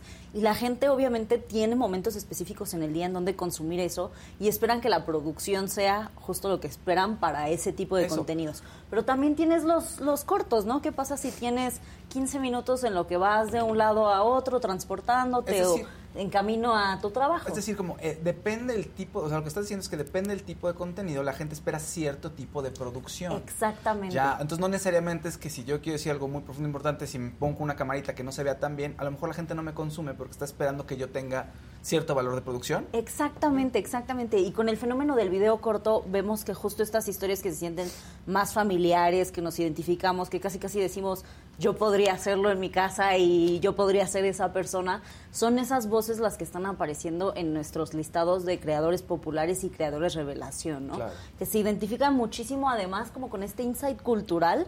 Es muy curioso ver cómo la comedia latinoamericana es la que predomina mucho en estos listados y hablamos del cliché de la chancla, la mamá intentando enseñarte cómo usarla como un arma y también personajes que están agarrando cosas de la nostalgia. No sé si hayan visto a Rubén Tuesta, este chavo que hace una parodia de Kiko y tiene Ah, un sí. personaje que se llama el cachete Sí. y justo tiene ahí mucha interacción tanto con la familia como con diferentes personalidades que aparecen en su en su canal y nos habla de esta comedia que nos remite a algo muy familiar y muy cálido, ¿no?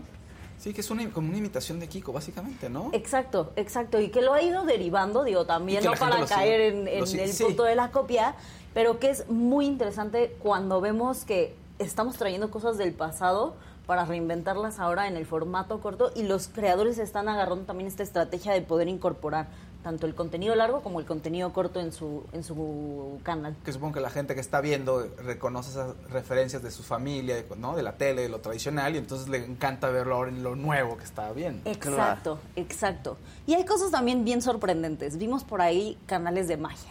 Y eso- son estas comunidades que dices, bueno, en ningún momento tal vez hubiéramos pensado que iban a llegar a estar en un ranking como de el top 10 de creadores. Y ahora lo vemos con dos canales, Ivo Magia y Magic, que son estos creadores que están llevando como la batuta de toda la comunidad de magia, que además parece ser bastante grande y bastante unida.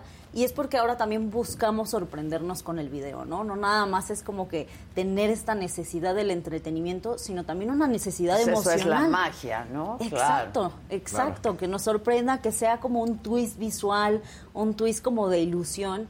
Y creo que también habla muchísimo de en qué estamos viviendo ahorita, ¿no? Como sociedad. Tenemos ahorita inestabilidad política, social, económica, deportiva. Sorpréndenos, ¿Qué buscamos? ¿Qué buscamos? Justo algo que nos pueda dar como que un sentido de calidez. ¿Y qué está consumiendo más? eh, me imagino que lo tienen también por eh, edades y demás, pero ¿qué está consumiendo más el, el general? El hecho de que sea una plataforma y que te comunica y te dice, o lo personal, porque creo que también eso ha, sido lo que decías ahorita de la paternidad, pero igual y pues este nosotros estamos muy acostumbrados de toda la vida, llegas, haces el programa, listo, se terminó, pero ahora quiero saber un poco más de Adela. Adela, un video de cómo cocinas o cómo tomas el café en tu casa.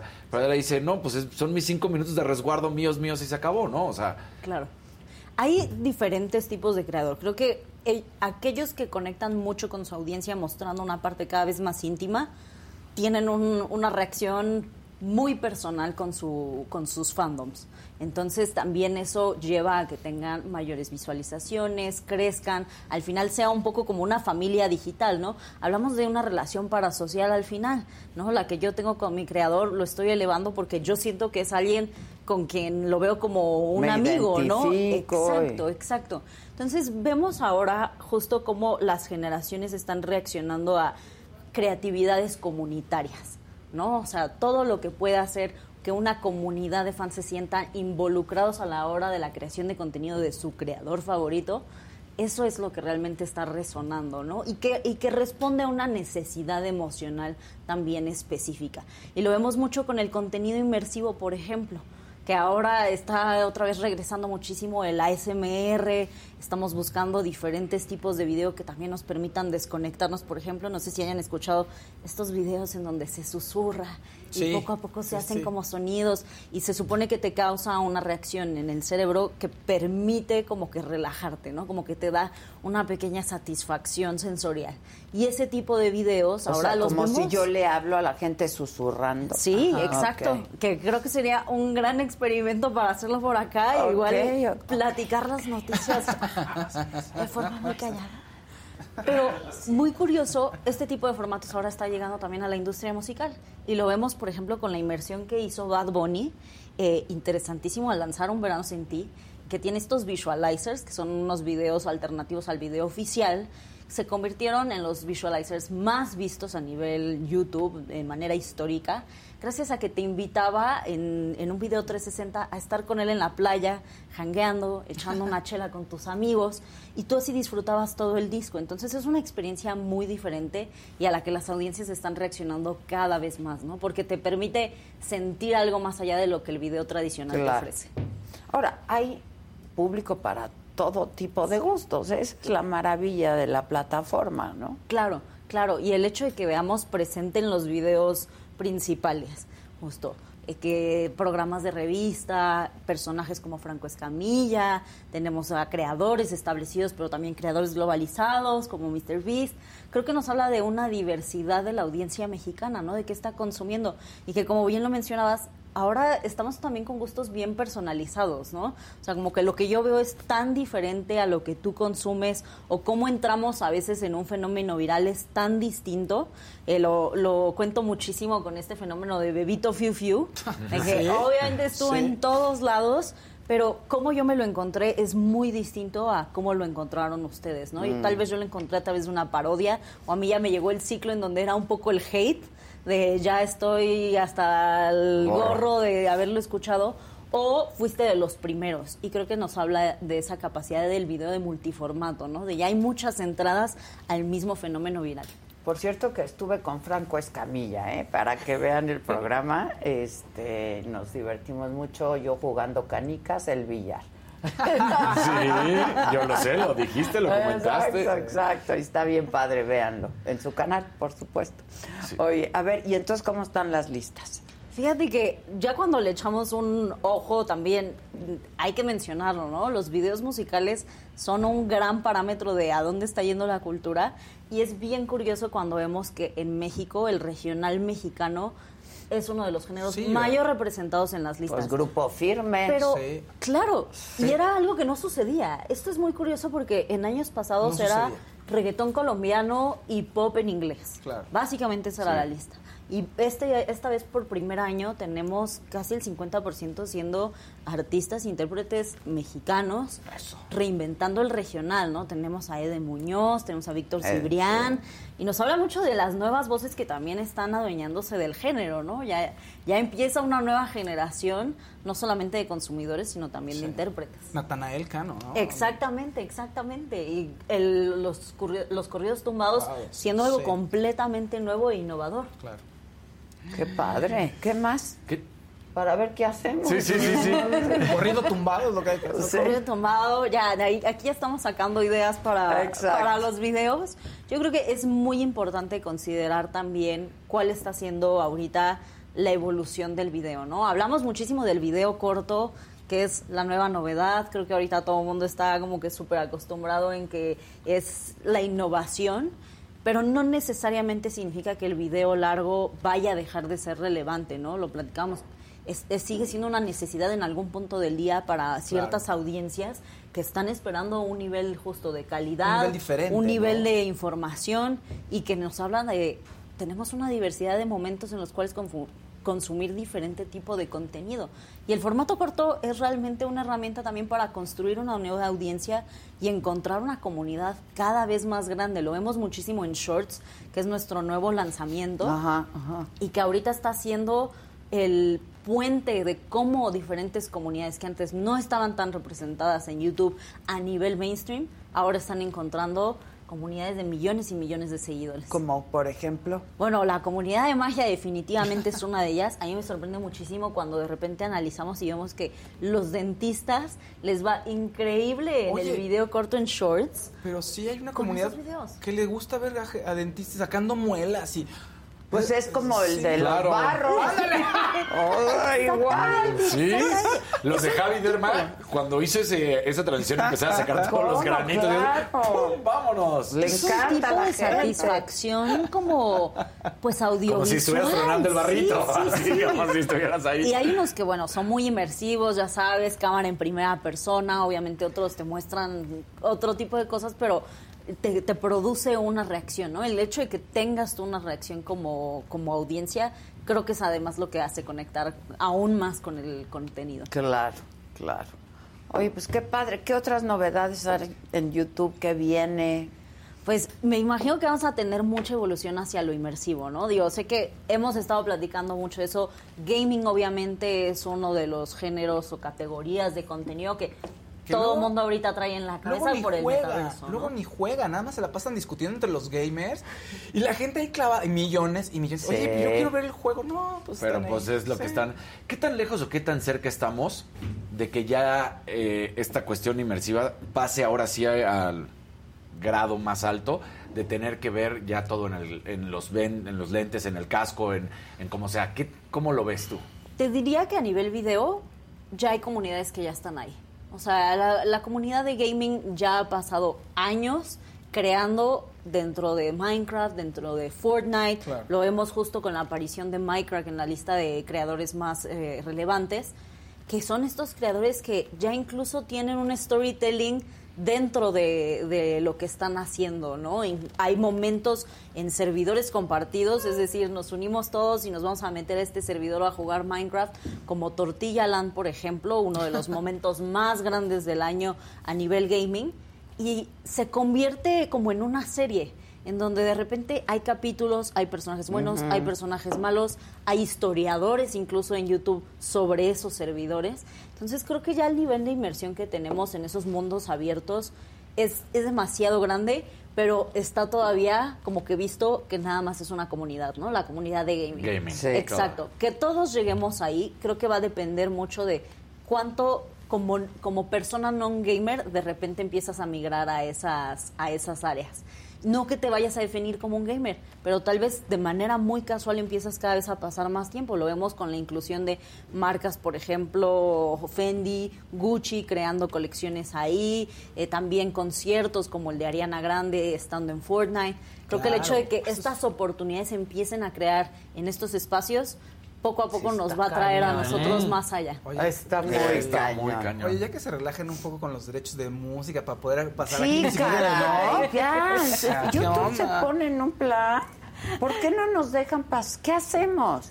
Estamos justo eh, en, en estos últimos meses en un lanzamiento nuevo eh, para hacer mucho más sencillo eh, la, la inclusión de música. Entonces vamos a tener más noticias muy pronto. Sí, pero hablamos de pero- algo y no podemos pasarlo, ¿no? O hay un videito y no puedes más que ver la imagen porque si se escucha la música. Sí, sí. Este, ¿no? Siempre, la verdad es de que YouTube ha trabajado y es algo que me sorprende mucho. Digo, además de trabajar ahí, lo digo también como creadora de contenido, toda mi vida he estado de este lado. Entonces, me impresiona mucho cómo la plataforma de YouTube fue un parteaguas en hacer del creador de contenido una profesión. Y ahorita ya estamos llegando al punto en donde ya son marcas multimillonarias, ¿no? MrBeast está por convertirse en el primer creador multimillonario, eh, entonces creo que ya, ya ese nivel nos habla muchísimo de la facilidad que ha tenido la plataforma en empoderar estas voces, que tal vez antes hubiera estado bien difícil que hubieran estado en medios tradicionales. Sí, claro, claro. Y de hacerse multimillonarios tradicionales también. 100%. No, bueno, pues felicidades, muchas gracias. ¿Dónde vemos la lista o la van a compartir? o- Sí, 100% la vamos a poder compartir con todos nuestros usuarios. La pueden ver también a través de youtube.com slash trends. Entonces, eh, no duden en visitarla y bueno, un placer estar por acá. Al contrario, muchas gracias. No, muchas ustedes. gracias. Oigan, este, bueno, estoy buscando al Saúl el Canelo Álvarez. Pero digo, para que pague la apuesta. Yo ya pagué la mía, Canelito. Le- doble, doble, doble derrota para Yo el Canelo. digo, ¿no? Sí. Ni cuartos, ni a cuartos. Bueno, este, ¿qué tenemos? ¿El promo de qué? Este, ¿mandé? Mira, Patricia Juárez preguntó, ¿eh? ¿De No Saga Live? ¿Es hoy, verdad? Es hoy, es hoy. con Javi Derma. mira. ¿A las qué horas? ¿Ocho? Siete de la noche, Saga Live con Javi Derma. No hay un Sí, rosita. señor. bueno, hay un rosita por ahí, ¿no? ¿No lo Muchas gracias, gracias. Gracias. Muchas gracias. Gracias. Gracias. Bye. Bye. Ay, hay un rosita por ahí, no, no lo leí. Casi venimos del mismo Mira, ¿ya viste? ¿Cómo se ¿Qué onda? Gracias. ¿Cómo estás? Al contrario. De ser una chavita que quiere cantar y que hace su banda, pero luego ser la gran solista en este país, pues puedes perder el piso. Yo creo que más lo perdí en Cava al principio, ¿no? Porque, pues porque uno es muy pendejo, la verdad. O Y sea, eran unos escuincles, Exacto, ¿no? hablando, o sea, por lo mismo. Ya dime la neta, ¿por qué pintaste tu raya de cava? No, los amo con todo mi ser. Y no es que haya pintado mi raya, es que, ¿Nunca has tenido una, una relación homosexual? pues, ¿qué decir? Digamos que. Sí, sí o sí, no, digamos, Lo que tenías conmigo era un amor desmedido. Rompiste cada sueño no tengo miedo de volar. No vas a detenerme ya. Lo que tenías conmigo. Yo soy Javier Derma, la eminencia, rey de la jeringa. Todo, todo, todo, todos los artistas, así los duros, estamos ahí con Javi Derma. Inyectar es una ciencia, esto no, Pero es, algo- bueno. no es un juego, es algo delicado. Yo, a mí, yo qué chingos voy a saber si un ácido es o no sé qué o no sé qué que acabas de decir. ¿Tú en dónde te has aplicado, Karima? No sé qué chingados en el pelo que hace que se te ponga divino. En la frente obviamente traigo botox, ácido, Scarlett, Ultra, el Nanopore, el Fraxel, Radiant. ácido hialurónico, botox party en toda la cara. Lo que te pega acá la inyección. Me planchaste el cuello que me quedó divino. No se enseñe. ¿Quieren ver? no se enseñe. Buenísimo el School, Venus, el Banana Roll. No, pues cuánta Este- chingadera hay, ¿no? Ya lo saben. Si te avientas una buena chamba, todavía ni se la... Si ya está en otro Oiga, planeta. cuando- Hacen hacerle su nariz y vean qué poca bonito le quedó. Sí. Y eso es lo que les quería Ah, comentar. Un aplauso, oiga.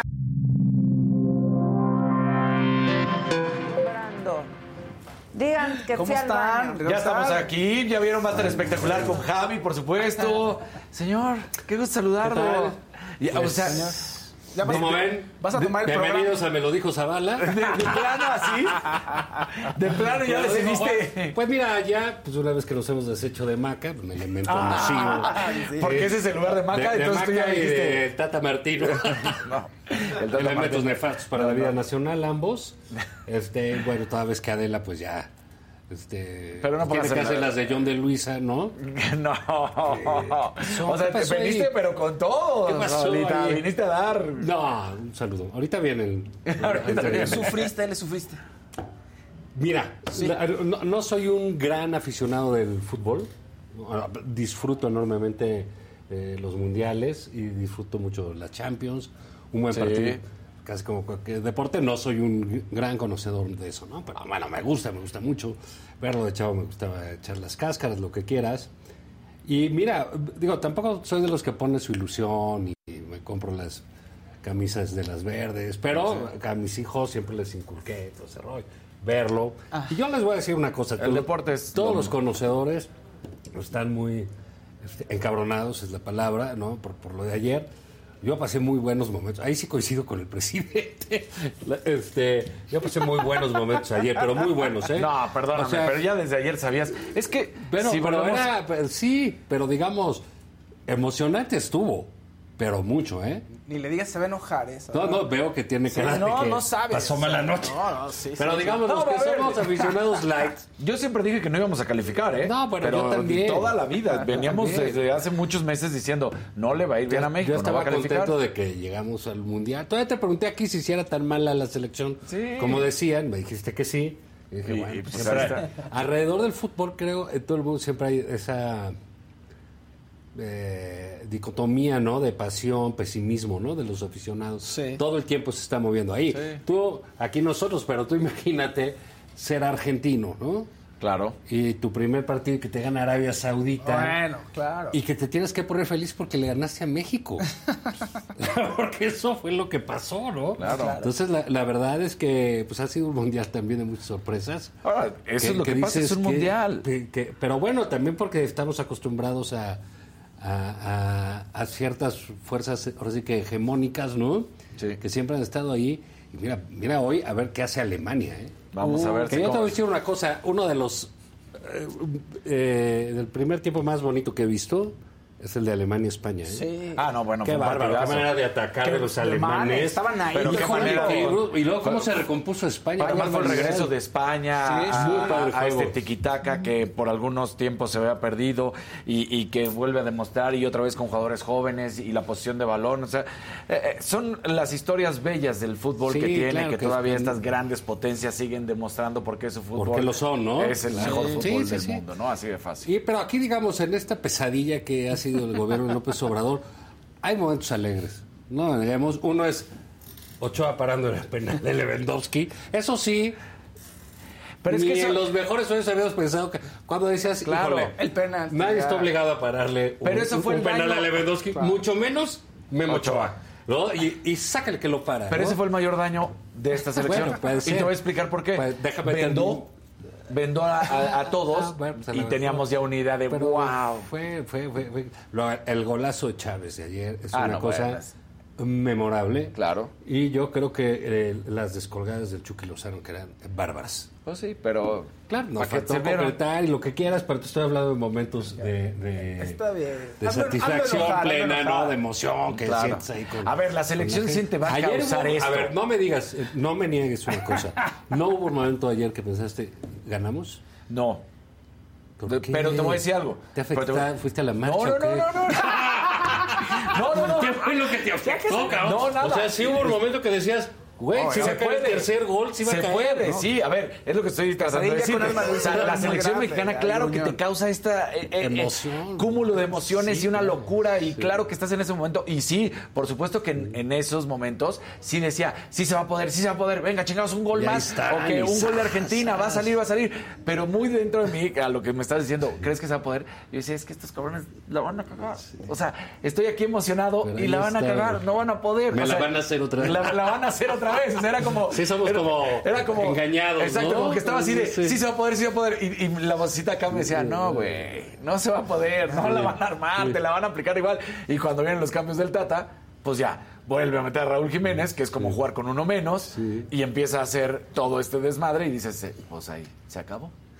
Sí, ah, pues sí, pero sí hubo momentos que pensabas. Sí. y- no, el otro tiro de Chávez, muy bien. Muy, Hubo el gol anulado que sí está bien gol anulado. Sí, Luego caray, estábamos viendo el otro fue el, el juego de Argentina, o por lo menos yo Sí, sí lo estaba dos. viendo también al mismo tiempo y Sí. decías, ¡ay, va, va, Luego va, hasta los argentinos ayudaron, ¿no? Sí. O sea, salió una cosa. Bueno, la vez pasada, el mundial pasado, se lo debimos a Corea. A Corea, por más que Osorio venga a Sí, vender no, espejitos fue que le Corea. gana a Alemania, si no es porque Corea le gana a Alemania, no calificábamos. Es, o sea, es. desde ese entonces Pues sí, acuerdo mal. Perfecto, Dice- todavía me, me, me acordé en estos días de, de la manifestación enfrente de, de la embajada de Corea.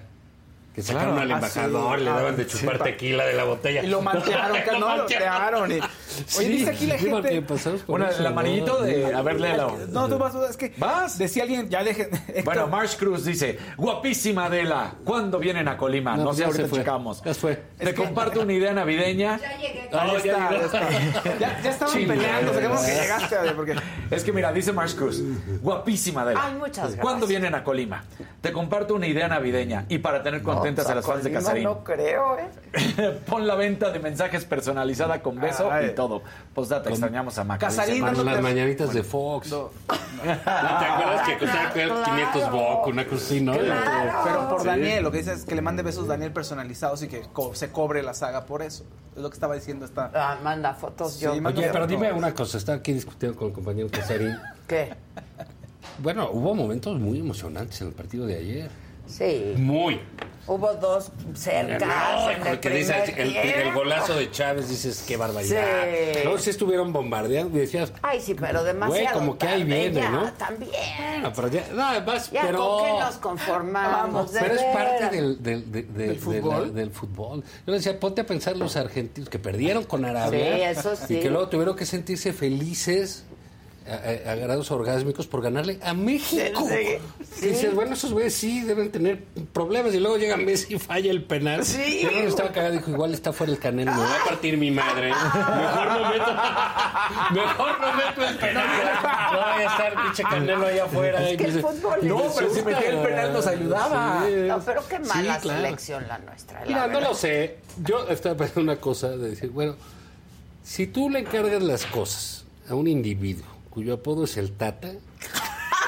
Ay, ay, ay. O sea, no sé, para nosotros lo que es el Tata, todas estas cosas, Ah, ¿no? Sí, ya también. Tiene- Y yo sí creo, la verdad, una cosa que me llama siempre la atención es por qué los directivos... de- de- ya pasó la época eh, hegemónica de las televisoras, ¿estamos de acuerdo? Ya, Sí, eso ya, digamos. ya.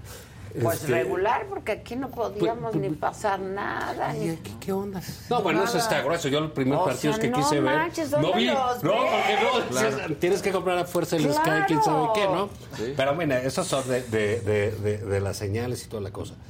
Yo creo que sí debieran, por cierto decoro con la afición, renunciar a estos juniors que están ahí. Aparte, si dices, no, pues no tienen como que cara de así de ser muy responsables. ni- Sí. Más bien están como cuidando el negocio de alguien, ¿sabes? Sí. O sea, esa es una... El- el negociazo. Una sensación que dan y que es muy penoso porque las ligas, en efecto, son grandes negocios y las elecciones, pues yo creo que la selección, si, si ha pasado, hubiera generado una gran cantidad de, de, de- negocio extra, Claro. ¿no? Claro. Entre Aunque sabes que te iba a tocar. Francia o lo que sea. Uy, pero pues, la emoción, etcétera, pues ahí vas, ¿no? Entonces, eh, ojalá algo así, algo así cambiara, ¿no? Hay un rosita para Juan y Zavala. ¿Qué dice? Dice, aquí otra vez, dice Esperanza Martínez, aquí otra vez tengo una pregunta con el señor Zavala que desde hace tiempo tengo. Ojalá y se la puedan hacer. Es si él conoció al padre Salvador Martínez, porque si es así, era hermano de mi papá, o sea que tiene aquí una, mi- eh, una prima, y si no, pues ya me quité Ah, esa claro, duda. Al, pa- al padre Salvador Martínez del Espíritu Santo, me imagino. Sí, él me dio la primera comunión, de hecho. Hace casi 50 años. Ah, fíjate. mira. Sí, Era tío de mi madre, claro que sí, mi tío Chava. Sí. Ah, Del mira. Altillo. Sí, sí, sí. Pues que ahí tienes una. Que ahí tienes una prima. Ah, Pues pues, ahí pues, está. pero primas tengo un montón. Vas a ver los gordos del campo, prima. No, ten cuidado. Ahora me decía mi mamá, no manches. Fíjate, hacía, siempre hizo comidas de la- su familia y eran un montón, ¿no? Y ahí íbamos. Ya, pues imagínate cuando llega alguien de la familia pues, a, la- a la presidencia, ¿no? Sí, Como Empezaron a llegar primos de Oaxaca, güey. O sea, son del norte, de San Luis, ahí están todos, salían, decían, No, esto ya no puede Ya- ser. ya se descontroló. tomando. Oye, pero mira, vamos a, a- digamos, yo creo que estuvo bien para los que medianamente te quieres este, pasar un buen rato con el fútbol, ¿no? Pues dices, bueno, pues me ilusiono con. Pero es, salvo que le vayas a Brasil, no ha sido un buen mundial No, para las no ilusiones. no. Ah, hoy Francia lo hizo bien. Alemania con Costa Rica. Ah, Francia. Francia lo hizo muy bien. Pero Bélgica. Eh, No, Bélgica, pero Bueno, Bélgica lo hizo siendo... bien, pero tuvieron que meter Mbappé y todo el partido de ayer. No, de hecho lo A ver si perdieron. pero, y lo perdieron. No, pero ellos ya estaban calificados. Fue por Sí, esa razón claro. que metieron a la banca. Sí, Dijeron, pero, digamos- ustedes jueguen porque normalmente ya no les tocaría jugar en un mundial porque... Ya lo tenían Pero asegurado. crecieron los enanos, bueno, porque Arabia le ganó a Argentina. Sí. Nosotros le pudimos haber metido cuatro goles a Arabia. Esas cosas le hubieran encantado al presidente. ¿no? Si, si Alemania no pasa, el presidente va a decir, ya somos como Alemania. Claro. ¿No? Pero ya Adela lo Dinamarca, dice bien, Ya ¿no? Ah, ya somos como Dinamarca. Dinamarca, ya no está. claro. Pero Para que no estén las lenguas este, viperinas y maledicientes la Exacto, diciendo que la jamás seremos como, No, como ellos. dije que ya estamos como Dinamarca. Sí, ya, o sea, toda madre, todos poco a a la poco. casa. Pero sí ha sido muy sorprendente cómo no... no Todo estuvo mal en este mundial. Desde, todo, todo está- desde estuvo la raro. o sea, sede, bueno, desde- desde la manera en que se las dieron, la Sí. corrupción. Dilo, todo- dilo, todo- todo- porque ya todo eso tema. es sabido, que hubo pues corrupción. Eso sí no es nada de- Entonces, este... Mejor vamos a hablar de la marcha, ¿no? Ya, ya, ya chole con la Ah, selección. él O sea, empezó, ¿yo ya qué? no le voy a dedicar más No, tiempo. fíjate, la le estaba diciendo aquí al amargado de salir. Imagínate, imagínate un Yo show por eso le voy a las águilas de. Filadelfia. peleándose los dos. No, ¿no? pero hay momentos estelares en esta pesadilla de López Obradorista. Ahí te va. Lo de Memo Ochoa para Lewandowski, Ah, sí, perdió. gran Memo cosa. Ochoa muy bien. El gol de Chávez, Pero eh, nos, luego nos lo dejan solito al Memo Sí, Ochoa. ya está grande y todo. Entonces, pero bueno, el gol de Chávez, qué golazo, Sí, ayer, ¿no? golazo. Golazo, Este chavo, este, el Chucky estupendo jugador. Luego, luego se ve que no juega aquí, ¿no? Este, buenísimo. Y para mí, este, el gargajo a Marcelo Ebrar en la marcha, ahorita ya que entramos, que dices, qué óvole, ¿no? qué óvole. Gargajo volador, ¿no? Que atraviesa. Se están matando entre Se están ellos, matando entre se ellos. están y seguro sí decía ellos. Claudio. Y el otro momento estelar de realmente de gran satisfacción eh, popular, pues yo creo que fue cuando, cuando el Chairo Rambo de Epigmenio Ibarra, se desmayó.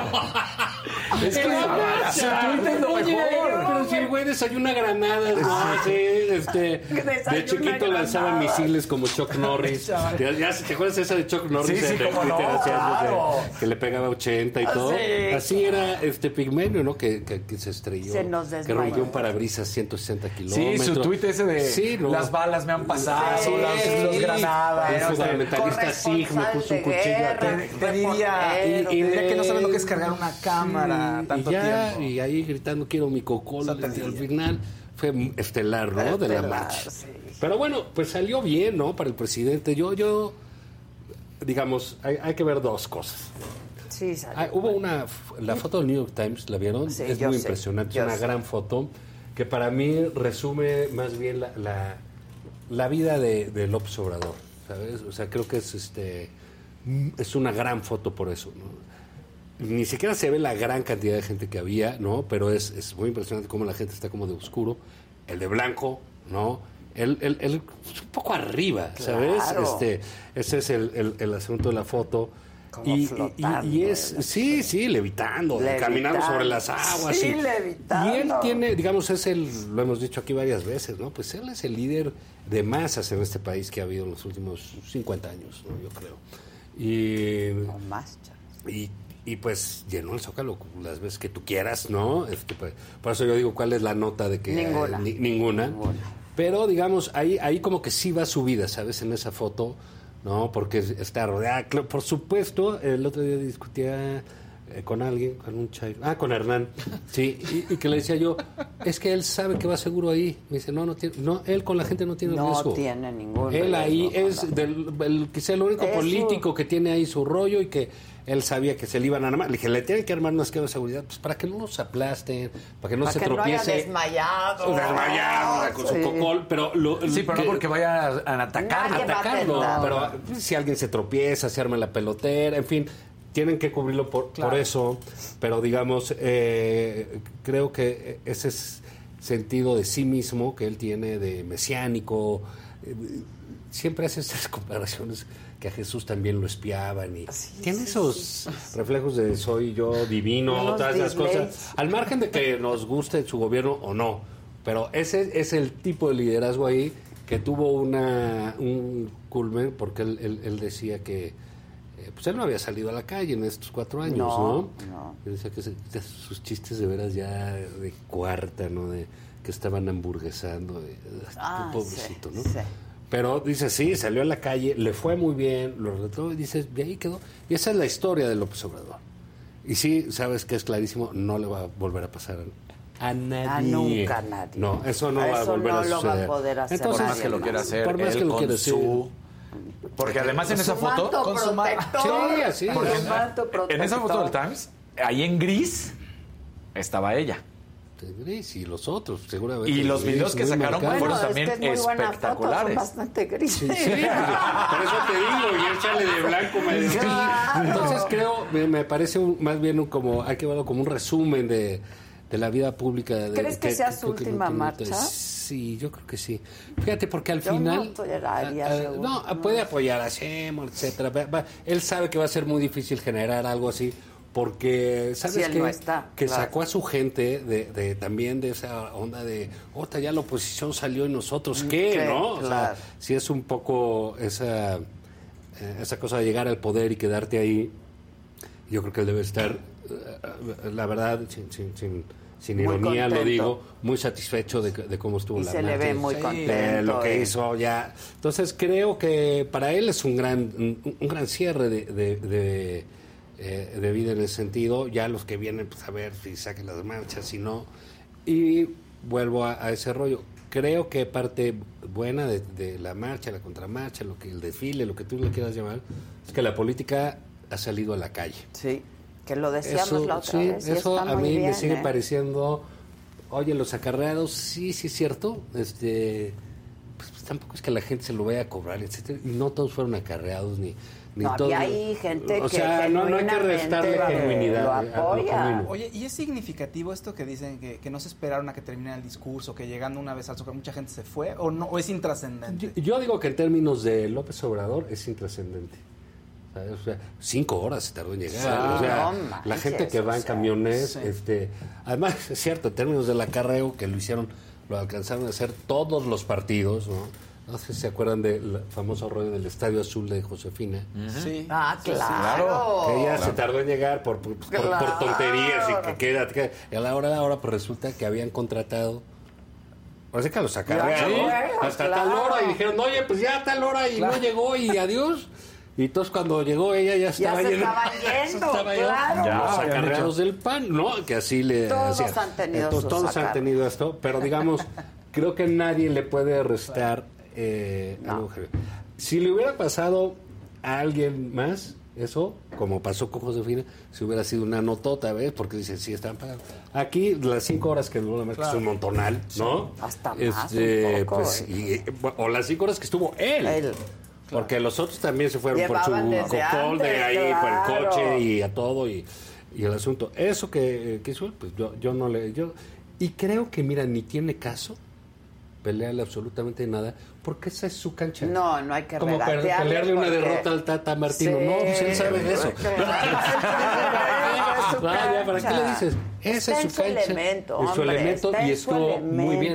La sorpresa, insisto, fue la gente que salió en la marcha anterior. La del 13. Esa Sí, que sí esa, la- fue la, que esa la nadie sorpresa. esperaba Claro. que fuera a salir así. Entonces creo que, eh, concluyendo con este eh, asunto de las marchas, o- bueno, podemos sacar una conclusión, que es, nuevamente, el país está Completamente. dividido, ¿eh? porque está Completamente. completamente. Entonces, así va a estar, yo creo que así se va a ir posicionando esto el presidente. cada vez más, Y cada vez y más, cada porque vez se más, y requiere cada hacer, vez más ¿sabes? rijoso el yo, yo creo que, que va a ser muy complicado para la oposición el otro día. eh, fíjate estas cosas, ¿no? Este hombre así en su, eh, literal, pues, en su medio, su tema, con la gente, en la calle, lleno, ¿no? Este, levitando, casi, se Adorándolo. el domingo de Ramos, el Sí, tipo, ¿no? adorándolo, Sí, pues. no, pues, este, eh, eh, y bueno, pues salvo que ya te pases de crítico y de, de- y de amargor así, como, Como Eh, con la selección.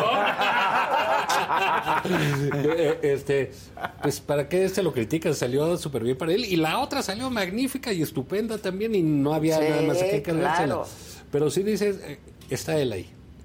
Y luego el otro día vi que le decían a, Monreal, Monrealito, pero al final Alito. Ah, no, Monrealito. claro, claro. Está Monreal con quién sabe quién de perra de que no ubico, ¿no? Y, y Santiago Krill.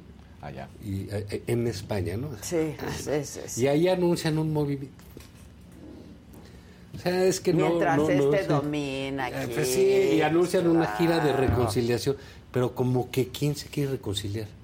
¿Que ¿Entre quiénes? ¿Entre o quiénes? ¿no? O sea, O sea, ¿quién si está peleado eh, con quién? Pero si está dividido esto, porque yo, para mí eh, fue así terrible, ¿no? Y ganó el peje y, y lo empieza a ver, el 18 y tal, y es, y es, y es. Y dices, ¿qué onda, güey? Seguimos en el 2006. Sí, igualito, O sea, fue un brinco, pero para atrás, ¿no? Entonces, y duro y dale, y ahí va. Y el ambiente es, ya vuelve a ser así. ya te enteras de las familias que otra vez están eh, todo el mundo peleándose de lo cañón. sí. Ahora, pero desde hace- digo, tú lo dices desde el 2006 y tienes toda la razón, pero desde el día uno que tomó posesión, desde el día uno Ah, no, bueno, sí. arrancó ese discurso. Ah, y yo Sí, está- el día uno fue el brinco para atrás. Sí, ¿Qué, sí, dices? sí. ¿Qué onda, no? Entonces, Ya sí, así, así va a ser. o sea, Y así va a ser, y va a ser lo que le resta. y se le olvida que también nosotros somos mexicanos y que nos gobiernan. Bueno, que somos sus gobernados, Pues, ¿no? Para, claro. para bien o para mal y, y tratamos de hacer nuestras Nosotros cosas. y todos. Y pensamos diferentes, pero ahí viene, digamos, ese, ese esquema. Va a estar interesante que suceda. Yo, yo sí creo que lo que también quedó muy claro es, eh, si bien es cierto que la oposición está, digamos, el PAN reclamando que el humanismo, ¿a quién le importa Ah, el sí. Humanismo? Reclamando Digo, derechos de autor del Luego de una cosa que humanismo. estos no lo saben No, no. explicar. Y ¿eh? hoy el presidente Porque dijeras, los panistas de hace 30 años Sí, te lo sí, explicaban. claro, estos de aquí estos no te explican Y su hoy el humanismo presidente político. diciendo, se aventó No, pero- una pero- hora pero hablando nadie de que el sí el pan Pero a nadie, humanista. y nadie le cree que el humanismo es mexicano. y Sí. Esas cosas que de veras no fueron este, relevantes. Pero sí hay eh, opositores en las casas y en las calles, como Sí hay. vimos, ¿no? Hay gente que ya sabes que va a votar como oposición y esto se está polarizando en un anti, que es lo que se va a jugar. ¿no? Y eso es lo que está pasando en las elecciones en muchos lados. ¿Qué ha pasado con el votante, eh, eh, digamos, ahora sí que de nuestra generación? Ellos están muy chavos todavía. Sí, ¿no? la nuestra, la nuestra. Pero sí tenía, pero y ta- también había mucho anti-PRI, ¿no? Pero como venía de la Guerra Fría, todos estos bloques, comunismo sí, cristianismo no, capitalista, el- Claro, todo este rollo, claro. ¿no? Este, de bloques, pues bueno, sí había esta ideología, derecha, izquierda, bla, bla, bla. Eso se ha perdido terriblemente. O sea, cuando te das cuenta, los de izquierda en México, pues tienen a Manuel Bartlett en, en- en el gobierno. Sí, Y tienen a un eh, populista de derecha en la presidencia. Sí, de derecha, súper, Absolutamente ultra derecha. conservador, ¿no? Y cuando la derecha se da cuenta, pues el que llegó por la izquierda trae su discurso de las familias y de los valores, claro. y al aborto ni madres, Sí, y la sí. mota, no, y ni los vapeadores, ¿eh? Sí, tampoco. No, hacen daño para la salud y Sí. todas esas cosas, y al rato la coca es el veneno, dijo el otro de qué Sí, sabe yo por qué. eso digo que me pasen mi veneno cada Pues vez, bueno, es porque que él lo quiero, dijo. ¿sabes? Todo lo que le da miedo a los de derecha, ya lo dice este, Claro. ¿no? Entonces, todo ese, digamos, esquema eh, ideológico y de planteamientos políticos que cambió en el mundo durísimo, ¿no? Entonces, tú ves en Europa, por ejemplo, los movimientos gays en la ultraderecha, Sí. porque son antimigratorios, ¿no? Ah. Entonces, es, o, o sea, claro, ¿qué pasa? Pues cuando ya vas conquistando ciertas libertades, empiezas a protegerlas, Claro, ¿no? claro. No las- que no las pones a riesgo. Así es, muchos mexicanos que ya son estadounidenses votan republicanos. Pues para que no lleguen los otros, ¿no? Y, Sí. y- y les quitaron. Entonces, digamos, en ese marco también se generó una eh, buena cantidad de votantes en todo el mundo en, en- en la que tienen muy claro por quién no van a votar. Más que por quién sí, Sí, por quién ya no. saben por quién no, ¿no? Y qué es lo que van a hacer. ¿A quién fue la primera persona que le sucedió eso muy duro? A Fox. ¿No? Ah, a ¿quién Hillary dices? Clinton. Ah, Hillary. ¿Sabes? Porque la empezaron a todo lo- lo- un buen sector demócrata Sí, a detestar. y por ahí salió Bernie ¿eh? Sanders. Sí. Pero estos la odiaban. Y ahí se treparon Fue los otros ella, republicanos que también Claro, la odiaban. ¿no? Sí, sí, Entonces, sí. eh, eh, digamos, no es casual que haya sido con una mujer con quien se cebó medio mundo. Digo, la verdad, de la historia de, de- Sí. de las mujeres, eh, la, la Hillary es una historia muy, muy, muy triste en ese sentido, ¿no? Que las mujeres la empezaron, la detestaban La porque, porque perdonó al otro idiota, Claro. ¿no? Nunca no le Sí. admitían No. que fuera nerd, que fuera inteligente, que fuera Claro, dedicada. no. Nada le perdonaron a la señora. Nada. ¿No? Y entonces los del propio demócrata, así, entonces decían, esta mujer no, va a ser. Sí, sí, sí. Rájale, pues llegó el otro loco, ¿no? y entonces Que ahora este, a él le está pasando. que ahora a él le va a pasar, ¿no? Claro, O sea, porque este puede- no. dicen este no, porque este, Este se adueñó, este fue así, va a venir el otro que tiene otros rasgos este más acá. A ver, Pero ¿qué pasa es, es a aquí, lo que eh? voy. Aquí sí hay un voto eh, en la oposición, hay un voto clarísimo anti López Obrador. Sí. No te estoy diciendo pro los que Que crean ya casi, casi que ni sí, les que- importa la a oposición, eh, quién a ver, va a ¿quién va a ser? ¿Quién va a ser? Uno bueno que a mí me guste y ya. No, pero no van a salir con que ahora traen sus planteamientos de que sus políticas públicas. ¿Quién le puede ganar a este? Sí. Es todo lo que quieren todo saber. lo que quieren, ya no les importa el proyecto, y- y nada. los otros tienen el problema, no sé si han visto también esta semana, pues sí tenemos un poco de tiempo todavía. Sí, dale, dale. Puedo extendernos, no está Gil, ya ves que él normalmente sus rollos de 20 minutos en los que... Este, Sus reflexiones de su... se va a quedar como el de Rodán, así pensando. No, un saludo, este, Catrín, Catrín. Hola, Catrín. Sí, a nuestro Arturo de Córdoba, ¿no? Se quedó cuidando al bebé, ¿no? Se quedó cuidando, sí.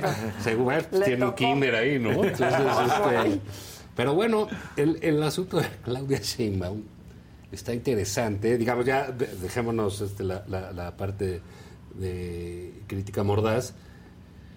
El, el asunto, digamos, de hacer una candidata, ¿no? Es una candidata en construcción. Apenas. Apenas. Apenas. ¿no? Pero está buen tiempo. Eh, sí, sí, claro, está buen tiempo y yo creo que hace de pronto buenas cosas y de pronto no. Pero, ¿qué onda que va ahí con Marta de baile a anunciar que se va a casar? Eso a mí me parece. O sea, eso, eso ni Peña, güey. O sea, no, dije, o sea, o sea, la, la, sí, el no porque Marta de baile, al revés, es un programa muy exitoso, Oye, este, con mucha audiencia, con sí. muchísima audiencia. ¿Pero con- por qué? O sea, pero- ¿qué, lo que, lo que estábamos platicando hace rato. Oye, una de izquierda militante, ¿eh? Porque Monreal es un pinche priista, como Barlet, y todo, Sí. convertidos ahí, y como Marcelo. De izquierda, Claudia. Militante. Militante en la universidad, Sí. en Roja, todo. roja, ro- roja, total, ¿no? Sí. Ya, este, pues, ¿qué está haciendo? Pues ya está con Marta de Baile. Sonríe todo el tiempo, ¿no? Hay Que gente que, no dice, sale, oye, pero si la lucha de las mujeres era pues para dejar de sonreír, ¿no? Como no tonta, somos ¿no? eso, pura sonrisa. eh, exactamente.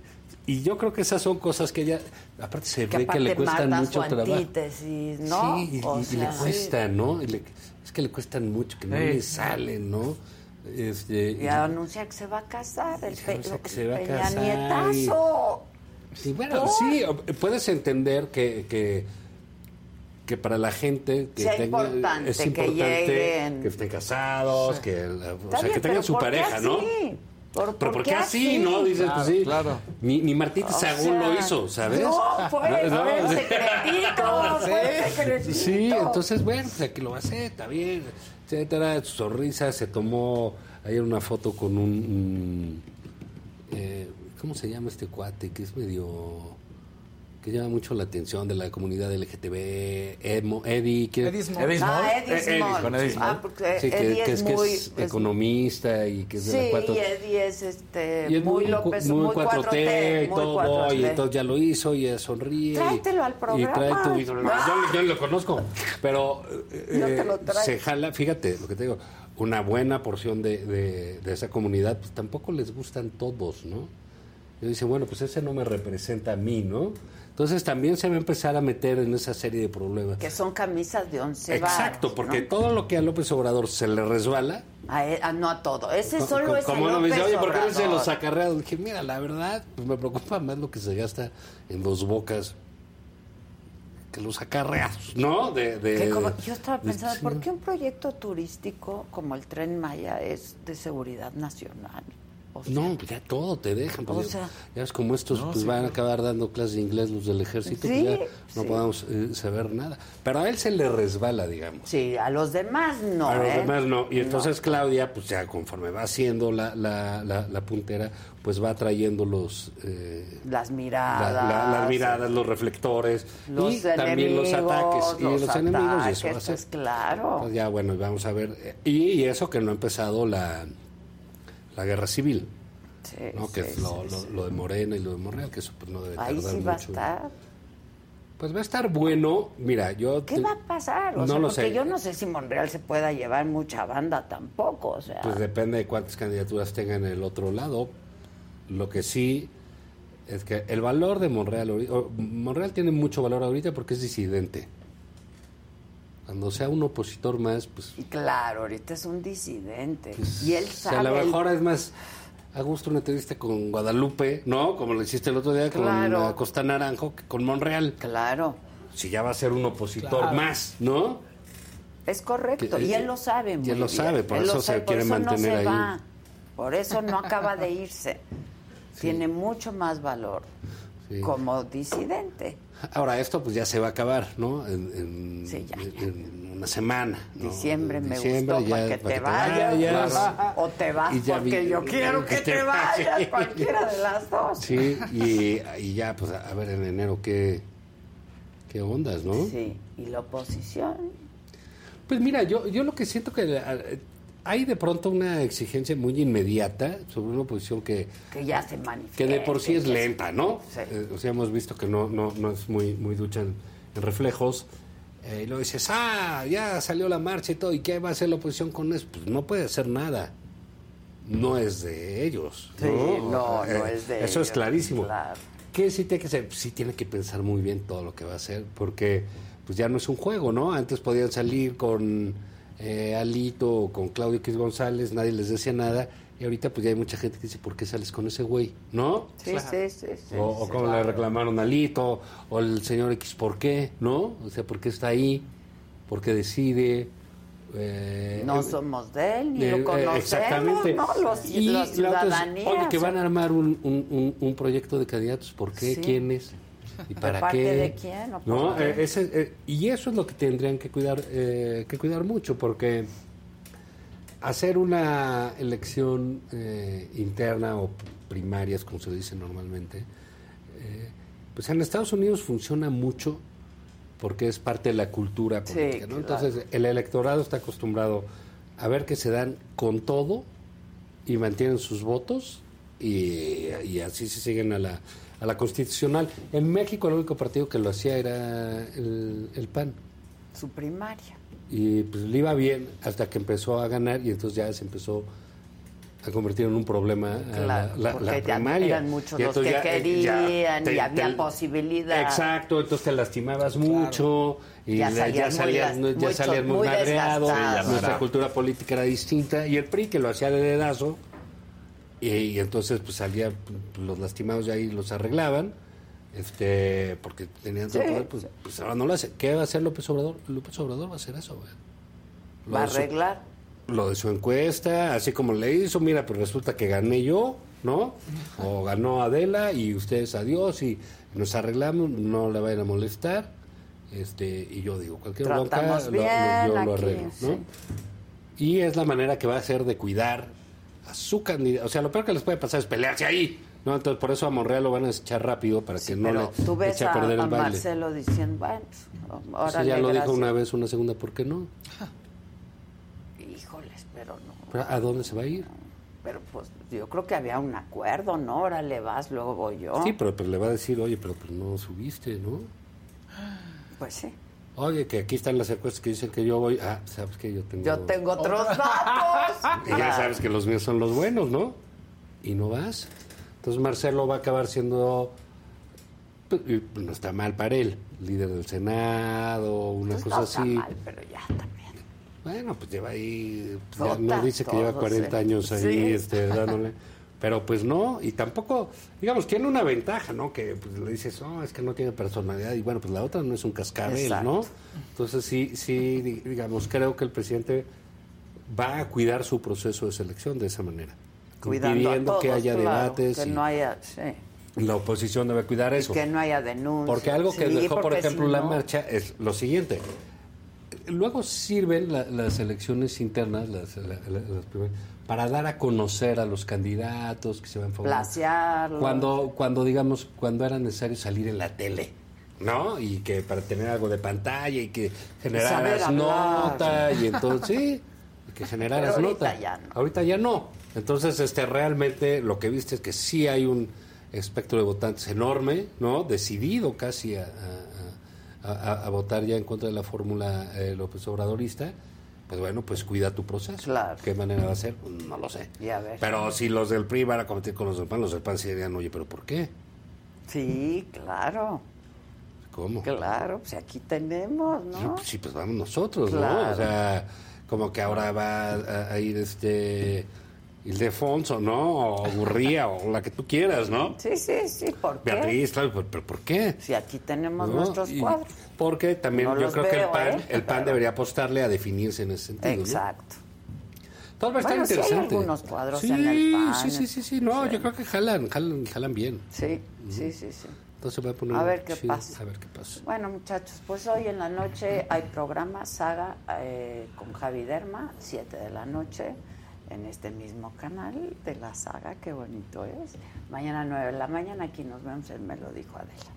Que tengan un buen día, ya superen las desgracias. ¡Superen! Superen. Vayan a Alemania, pare de sufrir. Oye, lo que sí, yo decía el presidente también felicitando a la, a la selección. Pues también la mediocridad a todo lo que da, ¿no? No, no, ¿qué tal dice? Eh, México es el de más cultura. Lo va a decir Ah, ahí. dijo hoy.